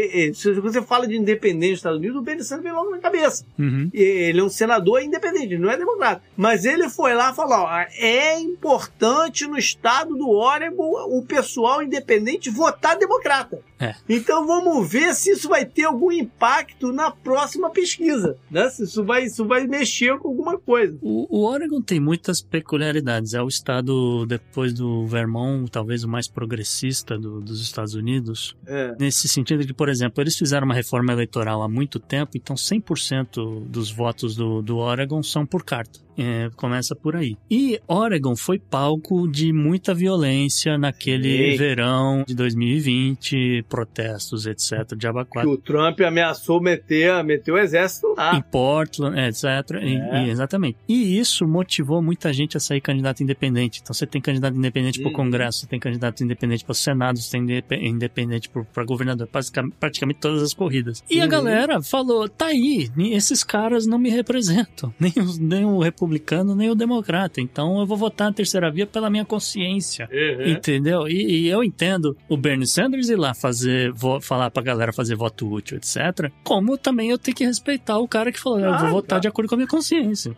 Sabe um outro estado que tem também uma presença de um independente inter- interessante, mas não vai mudar o destino da parada? Uhum. É o Alasca. O Alasca, o, o, o republicano, o Dan Levy, deve levar. Ele tá com 40% das intenções de voto. Uhum. Mas te- o democrata tá com 29,6. Mas tem um independente com 24,1, que é bastante coisa para um independente. Uhum. E curiosamente tem um, um segundo republicano que tem 6% de intenção de voto. É, o Alasca tem isso, tem um- não tem limite de número de candidatos. Pois é. ah, não, tem mais um estado só que eu acho que a gente tem que colocar aqui como, como possibilidade, que é o Kansas. Ah, O tá, Kansas, não, no- Kansas. eh, do, do- é, do- dos republicanos virarem. Aham. A Laura Kelly tá com 49,2% das intenções de voto democrata e o candidato republicano tá, chegou a 47,5%. Ou seja, aí já está dentro dos 2% também. Hum. Né? Pode gerar aí uma vitória republicana, quem sabe. É, Eu queria citar mais duas corridas para governador, mas aí é quem tá Uhum. de olho são os republicanos já. Tá? É? Primeiro é Minnesota, apesar de que eu não acho que vira, não acho que vai mudar Uhum. grandes coisas, mas é aquilo, né? Ah, eu só ganha democrata aqui, pra que, que eu vou sair pra votar hoje? Tá Uhum. chovendo lá fora, entendeu? Aquela coisa, eu tenho que trabalhar e assim por diante. E aí, se você olhar, é um estado que era pra ter uma margem de diferença enorme, aí na, como na Flórida, né? Uma coisa aí do tipo Aham. 11%, 12% favorecendo o democrata. E você olha aí as projeções, tá mais ou menos 6%, um pouco Ué, mais, um pouco isso- menos. É, ma- sei. mas tá um pouco apertado. Uhum. E, surpreendentemente, é o mesmo cenário se repetindo em Nova York. Você Hum. vai falar, meu Deus, Nova York, reduto democrata. Uhum. Mas é a, é a mesma situação. As pessoas estão muito irritadas com essa- essas ondas de violência. Você pode dizer, ah, não, mas violência só não pega aqui na minha área específica, assim, assado, aqui da onde eu moro e tal, em Nova York. Só que para uma, uma classe média baixa, a violência tá pegando. E, e, e Nova York não tem, tem esse dilema de falar: bom, eu não sei se eu, se eu coloco mais polícia na rua, eu não sei se eu, eu coloco os policiais e paro de processar eles, porque eles vão ter que usar mais violência, etc., contra, contra certos grupos, e assim por diante. E isso tá pegando a galera classe média, que, sei lá, o cara tem uma lojinha de conveniência ali, que tá sendo assaltada o tempo inteiro, entendeu? Então você tem um cenário que desmotiva essa galera a aparecer pra votar. É, é, além do que a atual governadora ela para vice, né? O Uhum. governador foi, caiu fora. Até que ela, ela é razoável, ela tem boas aprovações, aquela então, coisa ela ainda tá. A, a diferença ainda, na pesquisa ainda tá bem favorável a ela. Tá cerca de 12% favorável a ela. Mas é algo a ficar de olho também. É, não, não, não, tá em, não tá em dois dígitos, não, JP. Eu acho que vai ser uma coisa assim do tipo igual Minnesota: 4, 5, 6% no final. Não é o suficiente para você virar o estado de Nova York, mas é algo para você se pensar. Se você está dentro, né? Se você é estrategista dentro do Partido Democrata, você olha para Flórida, está extremamente consolidada. Você olha para o Texas, está extremamente consolidado. O bastião deles é a Califórnia, não deve mudar nada. Agora, Nova York balançar desse jeito, pô, tá, tem alguma coisa aqui acontecendo. O que, que a gente pode fazer no futuro para evitar o pior? Então, acho que é mais ou menos Uhum. essa mensagem que eu queria passar. E tem outras três disputas que eu queria mencionar, pela, pela, acho que pela, pela relevância de nomes aqui. Uma delas é o Texas, em que, apesar de todas as confusões, todas, né, os disparates até, é, o governador, o Greg Abbott, deve estar indo para acho que é o quarto mandato dele. Né, Tá, tá com uma vantagem de 12% em relação ao Beto O'Rourke, que é um, um democrata que tem reconhecimento. Uhum. Né? Que, é, o nome reconhecido e a, a vantagem está bem sólida para o atual Uhum. governador. A disputa na Geórgia é um pouco mais apertada, mas o governador Brian Kemp é, ainda tem uma vantagem Uhum. de 7% em cima da nossa querida Stacey Abrams. Né, eu tinha, tinha uma certa esperança que ela fosse fazer uma corrida forte aí para levar essa, essa cadeira, mas acho que vai ficar mais ou menos dentro do que aconteceu na última na eleição passada. E por fim a Flórida que você já mencionou, o governador DeSantis é, é, é bem popular, Uhum. Uh, deve levar com uma margem de mais de 10%, mas fica a curiosidade aqui do último debate. Né? Entre o DeSantis e o, o ex-governador do estado até, né? Ex-governador e re- ex-republicano. Exato, é um caso muito curioso, né? Ele, é, ele foi, quando ele foi governador, ele era do Partido Republicano. Aí depois saiu fora, virou democrata, né? Virou, virou congressista, que é o Charlie Crist, e é o candidato desse ano. E o Charlie Crist, cara, foi muito engraçado o- o- a parada lá no debate, né? Que tava um, um muito do lado do outro. Né, assim, no, no- no- na imagem, né? E o Charlie Crist falou pra ele, falou, "Gov- governador, eu quero te fazer uma pergunta, eu quero que você diga pros seus eleitores que confiança que eles vão ter que o senhor vai cumprir o mandato de quatro anos. Uhum. Aí o Decente não respondeu nada, ficou quieto, ficou olhando pra câmera. Ele, e o governador não vai, não vai responder? E ele não falava nada, ficava quieto. Essa Foi é a diferença do DeSantis pra Carrie Lake. A Carrie Lake teria respondido na lata: ah, o futuro a Deus pertence. Acabou. Ele, Entendeu? ele- eu, acho que ele, eu acho que ele não esperava, cara. Ele não estava preparado pra pergunta. Não sei. É, deu Mas brancão, ele né? ficou. Deu um branco. Ele ficou ali, caiu. Foi meio putz, constrangedor, porque ele fez a pergunta umas três ou quatro vezes. Vai falar ou não vai, vai falar ou não vai, e ele não falava nada. Ele ficava ali É. muto, né? No, Uhum. no, no negócio lá. É óbvio que ele vai, vai tentar a, a candidatura à, à presidência daqui a dois anos. Pode ser que ganhe a nomeação do- dos republicanos ou não, mas que ele vai tentar. Ah, ele vai. é outro assunto para outro dia. É, A situação a- análoga à da, da Flórida é em Oklahoma, que é, se na Flórida os democratas pegaram um ex-governador republicano, fizeram o cara mudar de partido para virar candidato, em É. Oklahoma eles pegaram uma. a- acho que ela era Attorney General, a, a moça, esqueci o nome dela, e ela era republicana, foi eleita como republicana esse tempo todo, como né, Attorney General, etc.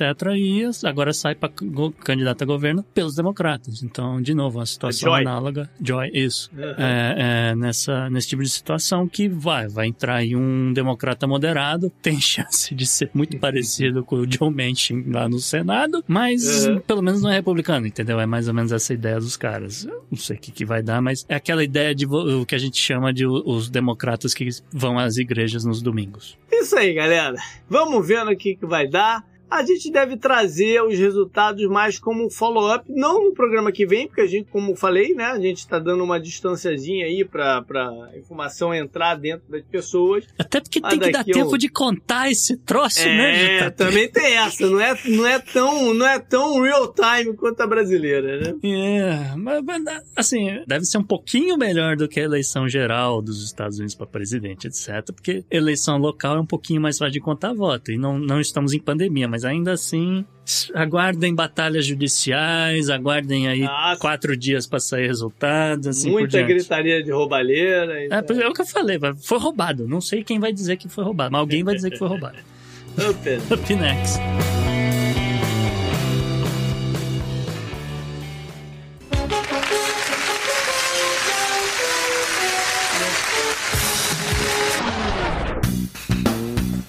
JP, personagem da semana, ela é alinhada com o nosso programa anterior, né? Desculpa ficar fazendo jabá o tempo todo, Vit, mas a gente falou dessa esse, essa influência do, dos evangélicos no, na política brasileira e esse cara já foi da direita, já foi da esquerda e continua sendo para onde o vento sopra, né, JP? E sopra com um cheiro ruim, né? Desde que, assim, no sentido de que desde que livre a cara dele. É, exatamente. A questão é assim, gente não podia deixar de pelo menos mencionar aqui no programa o Roberto Jefferson, né? O terrorista interno, terrorista nacional, porque a gente pode se chamar assim também. Eu acho que cabe. É, que recebeu a Polícia Federal na sua casa, lá no, no, numa área serrana, vamos dizer assim, do, do, do, estado do Rio de Janeiro, a balas e granadas, né? Foi um evento do domingo né, anterior que movimentou as eleições como um todo, né? Deixou a campanha do, do, do Bolsonaro nervosa, tiveram que, né, correr para tentar minimizar o dano que isso podia causar, afinal de contas, o presidente não poderia, em teoria, né? Sabe-se lá o que, vai, que passa no, no, final das contas, mas em teoria não poderia nunca apoiar um cara. É, Terrorista cara atacar uma instituição, que é a Polícia Federal, Sim. né? Desrespeitar o judiciário. É, é. E foi muita confusão, muita desinformação na parada Sim. e tal. Algumas coisas só que me são relevantes são o seguinte: um, uma delas é que os policiais não estavam lá cumprindo um mandato de prisão. Afinal de contas, o Roberto Jefferson já é condenado. Ele estava com uma prisão relaxada, domiciliar, questão acho que de saúde, de idade, sei lá, enfim, mas por um risco que eles identificaram que ele estava trazendo à sociedade, isso foi revogado e ele seria reconduzido à penitenciária. A parada nonsense de tudo foram muitas. A né? parada nonsense é ele, ponto. Não, mas, mas, mas, nos desdobramentos foram muitas as paradas nonsense, né? Era muito claro que ele tinha sido avisado que isso ia acontecer, né? não, não, não foi pego de surpresa lá. Uhum. E a condição do negócio, acho que já, já foram, foram ver hoje, ele estava com mais de 7 mil é, balas de munição no, no, estocados na, na, na, casa dele, arma de grosso calibre, né? Como é que um cara que é condenado tem acesso a granadas e a arma daquele jeito, né? Isso tudo fica no ar sobre facilitação, mas acho que não vão levar muito à frente isso daí também não. Aí depois virou o circo, né? Ele pedindo a presença do ministro da Justiça, o padre lá, Fajuto, vindo para negociar, o vídeo do, do, do enfim, quando ele se entrega, do policial que entra lá, quase que pedindo desculpa para ele, uhum. por, por que, que teria que levá-lo. Tudo foi transformado num, num grande circo que se pra gente que tenta ter uma visão um pouco, porra, mais sóbria das coisas, bate muito mal. Dá um desânimo ver aquilo tudo, cada um dá um desânimo. É. O vídeo do policial dá, deu um desânimo tão grande, cara. Porque a gente sabe qual é a reação da polícia quando vai né, entrar para pegar o bandido é, numa comunidade. A gente sabe qual é a reação. Né? Uhum. A gente sabe que a relação é violenta. Ver o policial quase que pedindo desculpa para levar o cara bateu muito mal. Sim. Mas ainda acho que essa atitude dele de ter atirado contra a polícia vai pesar nessa base, nessa base militar, essa base da polícia. Eu não acho que é, vai ser assim uma quantidade gigantesca de pessoas, mas é naquelas a pessoa foi lá, anulou o voto, não falou para ninguém, acabou. Eu acho que vai pesar um pouco ainda nesse ciclo eleitoral. A gente vai descobrir quando esse programa já tiver ido ao ar. Mas eu acredito um pouco acho que vai ter algum tipo de apuração se esse negócio foi premeditado ou não por conta disso. Porque, pô, pegou mal pra caramba pra polícia. Up next.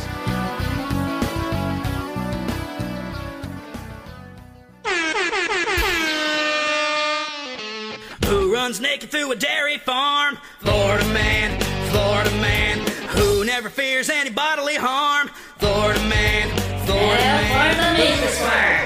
Vamos lá para mais um bizarro, né? Porque, afinal de contas a personalidade já foi, já foi bizarra e é um Florida Man.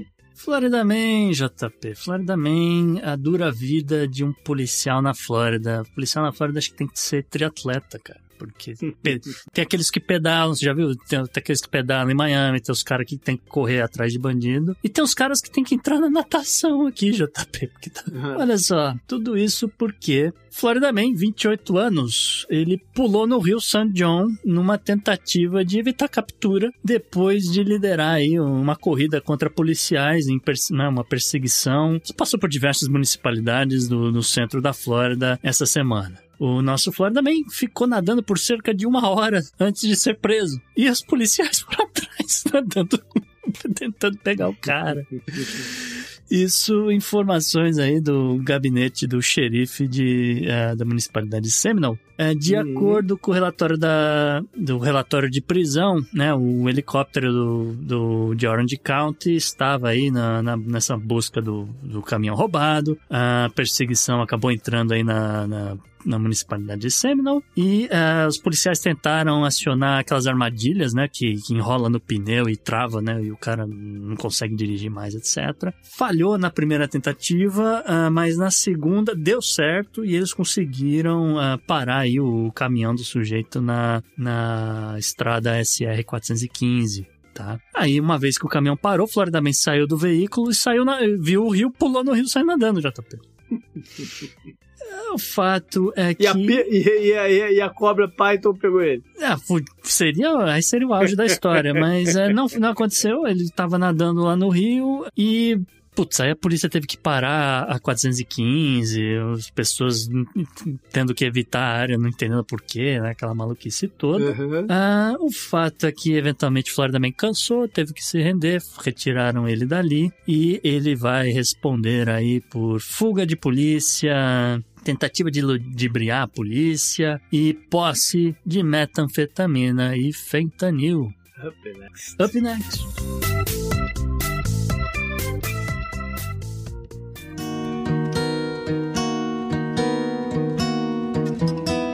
o obituário dessa semana, né, a gente estava aqui, tava aqui na expectativa de acrescentar um nome da, da, da, música, mas não, tá vivo ainda. Tá vivo Jerry Lewis até o momento dessa gravação, JP. É. Quem morreu de verdade? Quem morreu de fato foi um sujeito chamado Ashton Carter. Né? Ele faleceu aos 68 anos. Ele que foi ex-secretário de defesa, tanto uh, servindo administrações republicanas quanto democratas. Olha aí. Ashton Carter era formado em física e história medieval em, nas Olha. universidades de Yale e Oxford, na Inglaterra. Deve ter dado aula para Tupá. É, quase isso. É, eu ia dizer que ele tem, o, ele tem o background igual do, do Pena, né? O Pena que veio Olha gravar aí. aqui com a gente, ele que é lá do Manual do Mundo. É, é. o cara é historiador e físico. ah, bom, aí como eu falei, ele serviu né, no Departamento de Defesa em diversas administrações e ele trabalhou em alguns programas estratégicos que no mínimo chama a atenção pelo momento que a gente vive, JP, porque ele trabalhou hum. no chamado projeto Num Lugar, é, Num N-U-N-N, ouvinte, que às vezes não entendeu quando eu falei Num Lugar. Uhum. e esse programa, na verdade, eles é, visavam remover armamento nuclear da Ucrânia. Hum, olha só, hein?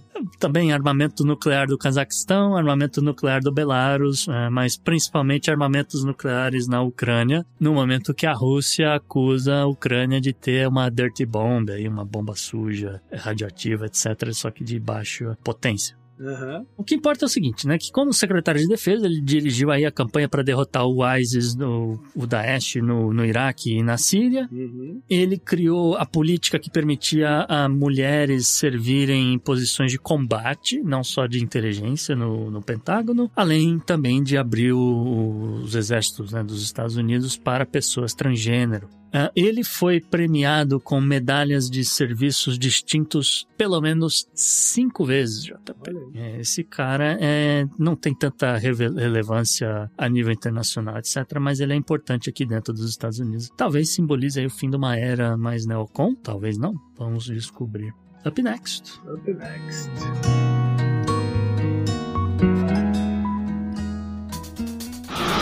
Pela união dos seus poderes, eu sou o Capitão Planeta! O meio ambiente é uma notícia até de um tempinho atrás sobre um posicionamento do novo governo da Suécia. Pois é, JP, a notícia passou, não deu para encaixar na outra semana, mas é importante a gente citar, porque tem, temos um novo governo na Suécia, temos que falar deles. E a medida que os caras adotaram, tal, adotaram talvez seja o pior pesadelo de Greta Thunberg ou o grande sonho de Ricardo Salles. O fato é que o novo governo de direita da Suécia anunciou o fechamento do Ministério do Meio Ambiente. Hum. É uma- um movimento que a oposição na Suécia classificou como extremamente devastador. Tá? Anteriormente, o, o Ministério do Meio Ambiente era um departamento autônomo de alto nível, né, com um ministro de gabinete, etc. Mas agora vai funcionar como um tipo de secretaria dentro do Ministério de Energia, Negócios e Indústria, segundo o novo primeiro-ministro, Aham. o Ulf Kristersson, ele que é do Partido Moderado, é, ele é, que foi aí eh, parte do, do acordo do, do governo de extrema-direita, que precisava formar governo, então uma das formas dele formar governo era ceder o cargo de primeiro-ministro aí pro moderado Ulf Kristersson, e que, né, justamente estava lá nomeando o seu, o seu gabinete na, na época que saiu essa notícia, tá? Ah, o Ulf confirmou a senhora Romina Pourmokhtari, de 26 anos apenas, para servir o que seria o cargo de ministra do Meio Ambiente, mas como eu falei, ela vai trabalhar sobre a batuta da então, aí sim, líder democrata cristão, que apesar de ser um nome democrata cristão, é de extrema direita na Suécia, que é a Ebba Busch Uhum. que é essa sim, a ministra de, de, de energia, não sei o que, não sei o que, que é o título que eles têm. E ela também acumula o cargo de vice-primeira-ministra. Então também está na Uhum. linha sucessória. E aí começou, né, essa gritaria, esse ranger de dentes, essa reclamação toda aí por parte da oposição. Então, por exemplo, o líder dos Verdes, o Per Bolund, eh, observou que, né, pela primeira vez em 35 anos, a Suécia não terá um Ministério do Meio Ambiente. Aspas para ele. É impossível descrever com mais clareza o quão pouco este governo valoriza o meio ambiente e o clima. Essa é uma decisão histórica com consequências devastadoras para as questões ambientais.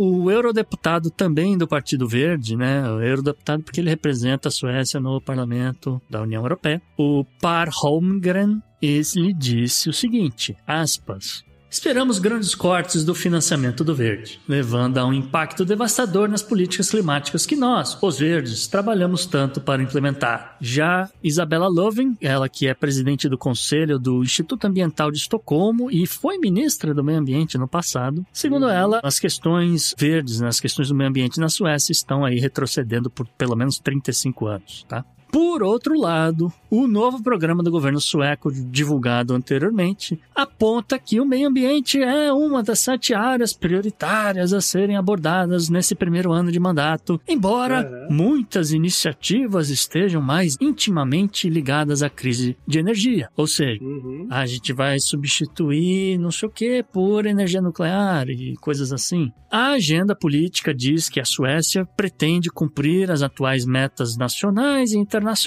como o Acordo de Paris, mas também vai destinar mais dinheiro para a energia nuclear. né, Com garantias de crédito de 36 bilhões de euros para a construção de, de novas usinas e também planeja introduzir regras para dificultar o fechamento de usinas nucleares já existentes. Uh, e assim garantir a segurança do fornecimento de energia elétrica no curto prazo e também, de certa forma, segurar aí os, os preços, né? Ou se não conseguir uhum. baixar, pelo menos também não deixar subir. O governo vai investigar se é viável reabrir duas usinas nucleares que já fecharam no, no sul do país, né? Uns anos atrás, uh, e reativar e ver o que, que dá para modernizar ou não e assim por diante, tá? Um teto de preço para as contas de energia financiado pelo governo também deve ser introduzido agora em novembro para né, justamente segurar a onda aí do, do inverno. E a rede de pontos de carregamento de veículos elétricos do país deve ser ampliada. Então também aí um aceno para as montadoras uh, europeias, inclusive as suecas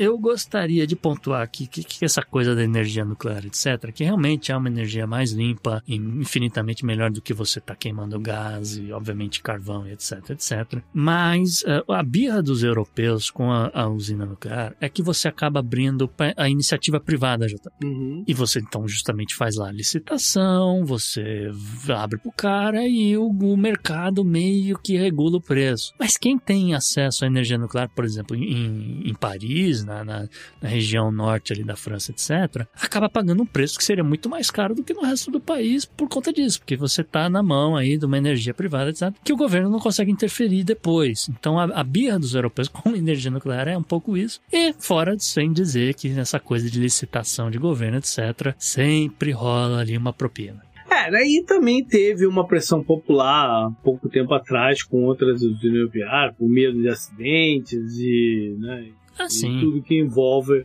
o, o assunto. Sim, com certeza.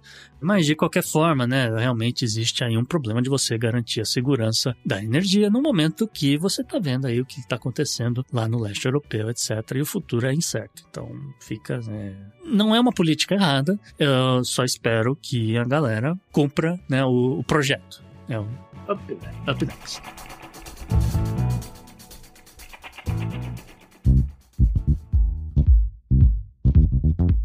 Mensagem, mensagem, mensagem.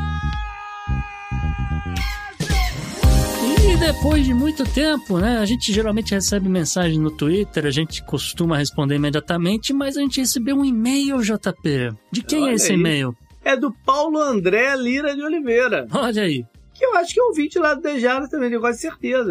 O, o, o, nome é bastante familiar. Ele fala: Bom dia, JP. Estou mandando esse e-mail para parabenizar você e o Gustavo pelo podcast. Legal, valeu. Estou gostando muito de ter ouvido os novos e antigos. É meu podcast favorito. Em 2018, depois da eleição, parei de ouvir todos os podcasts que eu ouvia com medo que aquelas pessoas gostavam tanto fossem apoiadores do Bolsonaro. tu sabe que não é o primeiro, não é o primeiro que nesse período todo aí dessa eleição falou maluco é, tipo, é, que. Com certeza. Sim, eu achei que o Nerdcast poderia ser bolsonarista. Provavelmente hum. você já deve ter ouvido de outras pessoas exatamente o que eu tava falando aqui. Tá? Aí tava lá.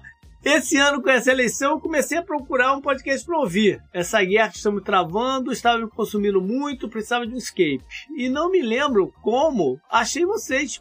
Eu falo dele de vez em quando lá no, no Dead O importante é achar, gente. É, grata surpresa. Por alguns anos tentei concurso para diplomacia, olha aí, acabei passando em outros, é, mas ficou interesse pela política internacional. Hum. Adoro o programa de vocês, todos os quadros são show de bola e fico muito feliz com o sucesso que o podcast está fazendo. Espero que esse projeto perdure por muitos e muitos anos. Nós também. É.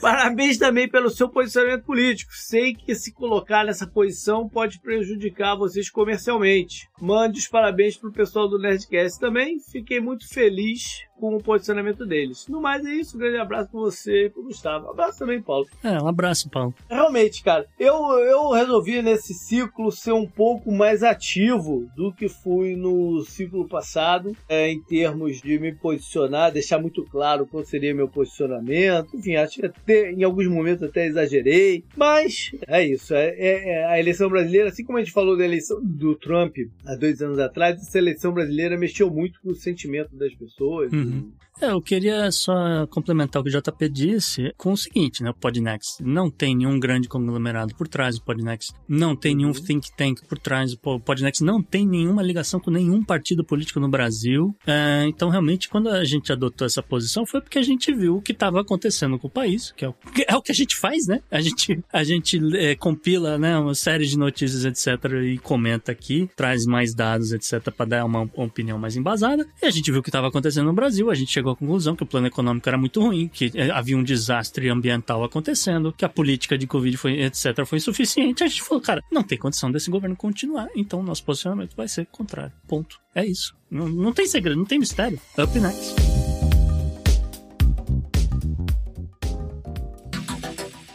Anote no seu calendário.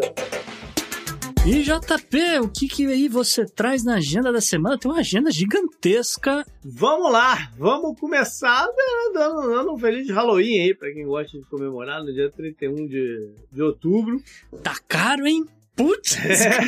Vai ser caro, dá, dá bala aí pra crianças. Ah, eu vou, vou me fantasiar de fantasma da inflação. Eu vou É. dar uma bala pra cada um.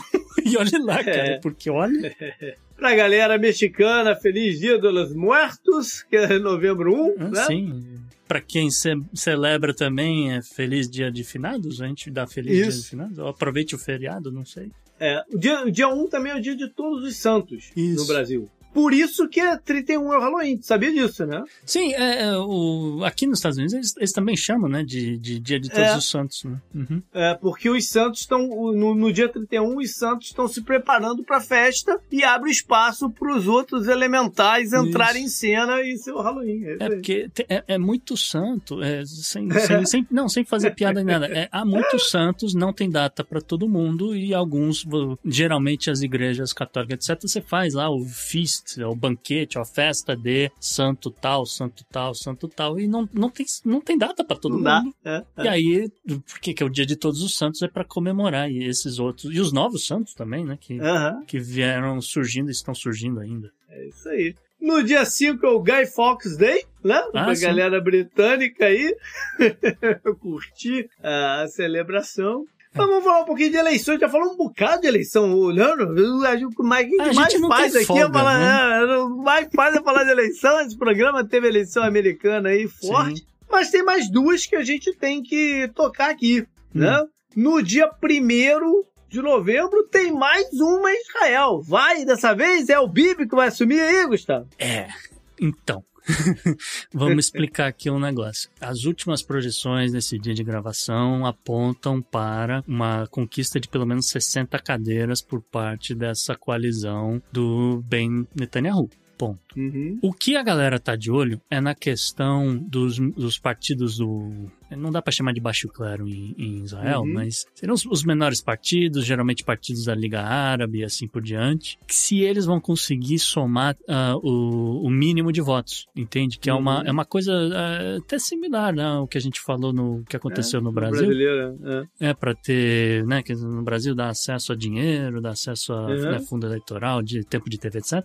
Em Israel dá acesso à cadeira. Então, a grande. eh, então, o cenário, o último cenário que eu olhei, Netanyahu teria 60 cadeiras. Isso sem contar a possibilidade de ganhar alguma dessas, dessas cadeiras desses partidos pequenos que não atingirem esse número aí de 3,75% dos votos. Então, pode ser que ele fature eh, até teoricamente, não vai acontecer, mas teoricamente ele poderia chegar a 64 cadeiras, o que daria, seria o maior parlamento de direita da história de Israel, salvo engano, aí a notícia que eu li, mas eu não sei se vai chegar a tanto, mas são boas as chances de pelo menos um deles, entende? Pelo menos um deles é, é, acabar virando a cadeira, ele perde a cadeira, é, eles, o partido perde a cadeira, o- a coalizão do, do Netanyahu herdaria essa cadeira e ele estaria aí de volta. Até porque quem vira cadeira é a Heloísa. Não tinha uma música aqui, Heloísa vira Nossa. cadeira?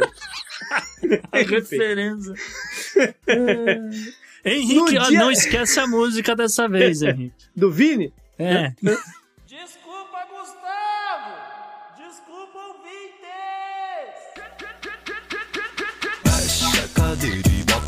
beira da sala.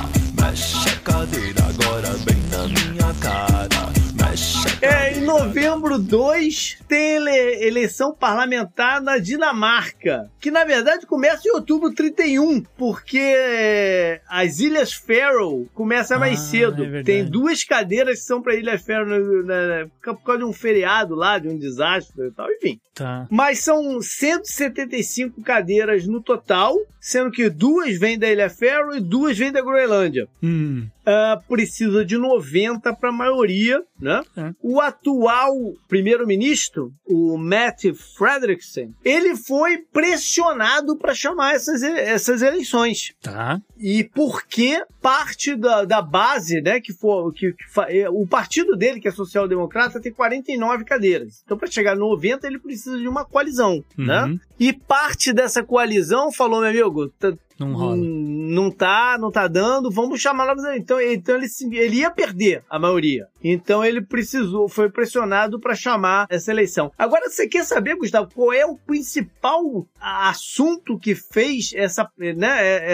é- essa mexida aí e, e essas eleições acontecerem? Pô, se não foi no leste europeu, eu não sei. Não, foi uma parada de 2020 ainda na pandemia. Ih, então é rancor. que eles é que eles chamam de Mick Co, Mink Co, que foi o, o, o, assa- o- massacre, não sei se pode dizer massacre, mas a, Ah, a- o, o- a parada de sacrificar os, os minks? exatamente 13 Ah. milhões e meio de minks foram sacrificados porque começou a rolar um medo de que o Covid estava passando para eles e que eles espalhariam a parada, né? Então, Hum. como toda forma que isso foi tratada e meio esquisita, né? A autorização para fazer esse sacrifício foi uma autorização esquisita. Sim. Não saiu exatamente no, no, no primeiro-ministro. Então ainda é por essa confusão aqui. Então não é só rancor, é, tem um quê de vingança. É, tem também. Tem também no meio da parada aí. Então vamos ver o que, que vai dar lá na, na Dinamarca. É nessas confusões que, que aparece uma, uma extrema-direita no poder. Exatamente isso que eu ia falar. Espero que não dê uma louca mesmo no, no pessoal e que mantenham aí um mínimo de, de bom senso na. na- Não, a louca, os loucos estão na outra ilha, JP, é na, na ilha do Reino Unido. Tá certo.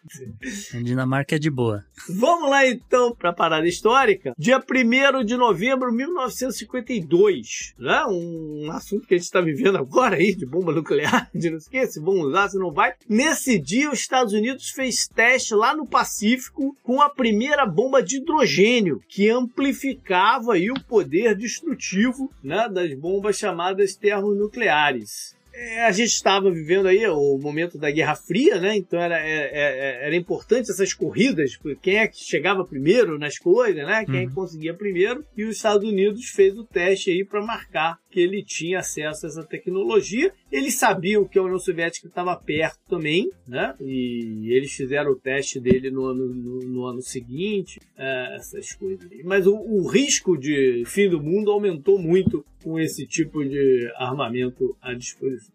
Vamos voltar aos temas eleições, então, porque em dia 2 de novembro de 1976 foi confirmada a vitória de Jimmy Carter. Ele foi eleito o presidente número 39 dos Estados Unidos, Tá batendo. É, tá vivo, né?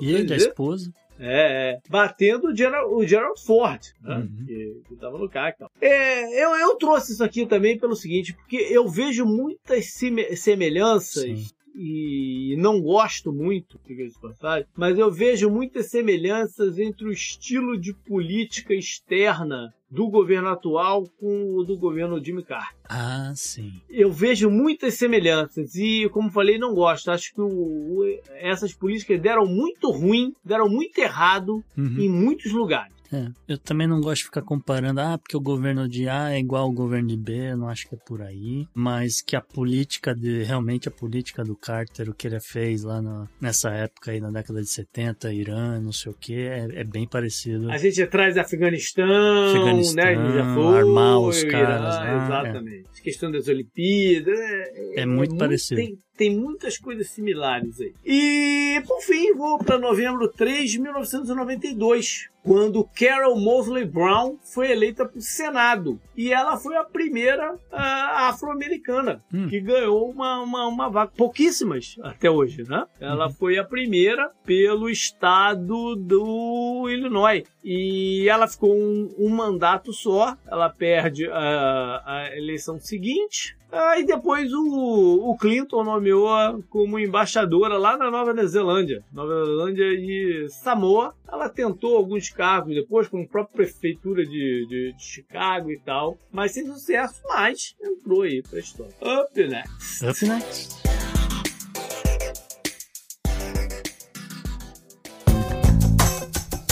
Esse eu recomendo para você.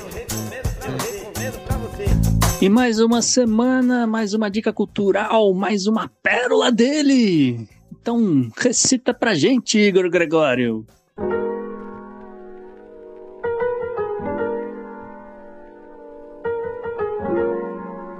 Olá, meu nome é Igor Gregório, sou um poeta paraibano que irá recitar aqui para vocês um poema. Mas antes, eu gostaria de dizer que eu sou só sorriso. Hoje, sou só esperança. Hoje, eu estou na torcida por um país melhor. Hoje, nós estamos no caminho certo. Hoje, a democracia prevaleceu. E é sobre isso que o poema que eu trouxe hoje fala. Então, vamos ao poema. O nome do poema é Crescer e ele diz assim: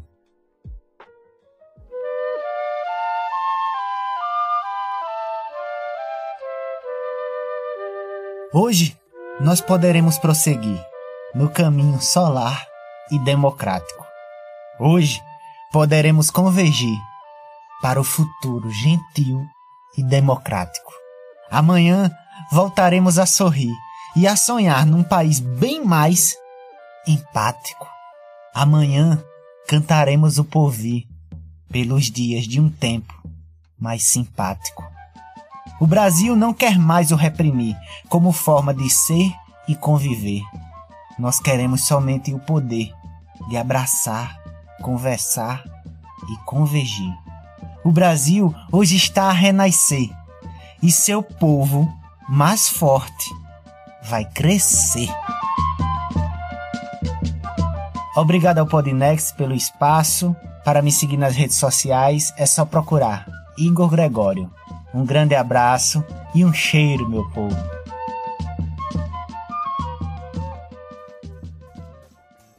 Vamos pra dica da semana, Gustavo. O que, que você quer falar pro pessoal? Eu tenho alguns recados para as pessoas, né?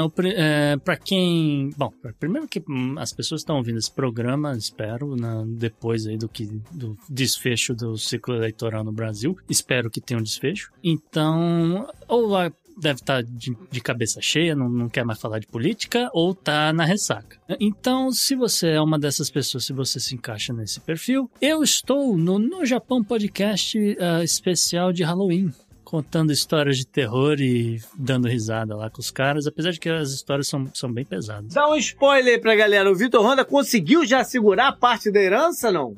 Não. Oh. Apesar de que você nem acredita o que aconteceu, tem, a gente conta, vou, vou, contar só metade da história, a galera vai ter que ouvir. Não sei se vai sair lá no, no, no feed dele, inclusive, mas. É, Vitor Honda estava no Brasil esses dias. Ele é. chegou no dia da eleição, no domingo do, do, do primeiro turno. Uhum. E ele foi para Brasília.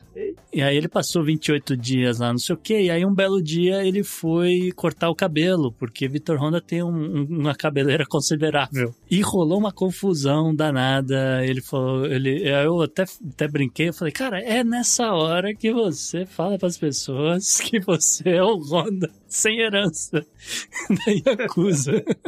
O cara foi cortar o cabelo em Taguatinga, né? E tava tendo uma marcha a favor do Lula que foi se encontrar com uma marcha do Bolsonaro e saiu confusão. E ele tava no meio, cara. Caramba. e enfim, pra saber o fim da história, vocês vão ter que ouvir o especial de Halloween. Ou não, não sei se vai sair, mas é, fica aí o relato. E uh, só também aí para quem tiver interessado, já anunciando desde já, JP, que no dia 8, né, dia da eleição dos Estados Unidos, estarei na Twitch TV do Podnext ao vivo. Bacana. Pelo, pelo menos até sair o resultado de Oklahoma, eu garanto. Se a coisa começar a enrolar, não sair mais nada, aí eu paro também a live, mas estarei ao vivo aí comentando resultados de eleições, Beleza. etc. Muita muita coisa do que a gente falou aqui hoje. Legal, bacana. Esse foi o programa então. Uh, obrigado por estar conosco. Continue mandando seus feedbacks, né? Pode ser lá por e-mail, para o contato arroba ou também troca uma ideia com a gente nas redes sociais. No Twitter ainda é JP Underline Miguel e também tem o Gustavo na arroba Gu Underline Rebel e o Podnext você segue no Twitter, no Instagram, arroba o Podnext, ou só buscando por Podnext você encontra a gente. Instagram essa semana, JP, não sei se você viu, mas a gente hum. colocou lá um, um, presidentes dos Estados Unidos ao longo dos anos é, fantasiados hum. pro Halloween. Nossa senhora. Então, é, desde 1900 Deve ter cada cada pérola. Ah, sim. Pô, desde 1954 até a Casa Branca do, do que o, o, o, Trump mandou decorar, etc. É, uhum. Mas tem os presidentes, tem os filhos dos presidentes. Uh, o meu favorito é o Al Gore. Beleza, então, galera, foi isso. Até mais. Valeu, um abraço. Tchau, tchau.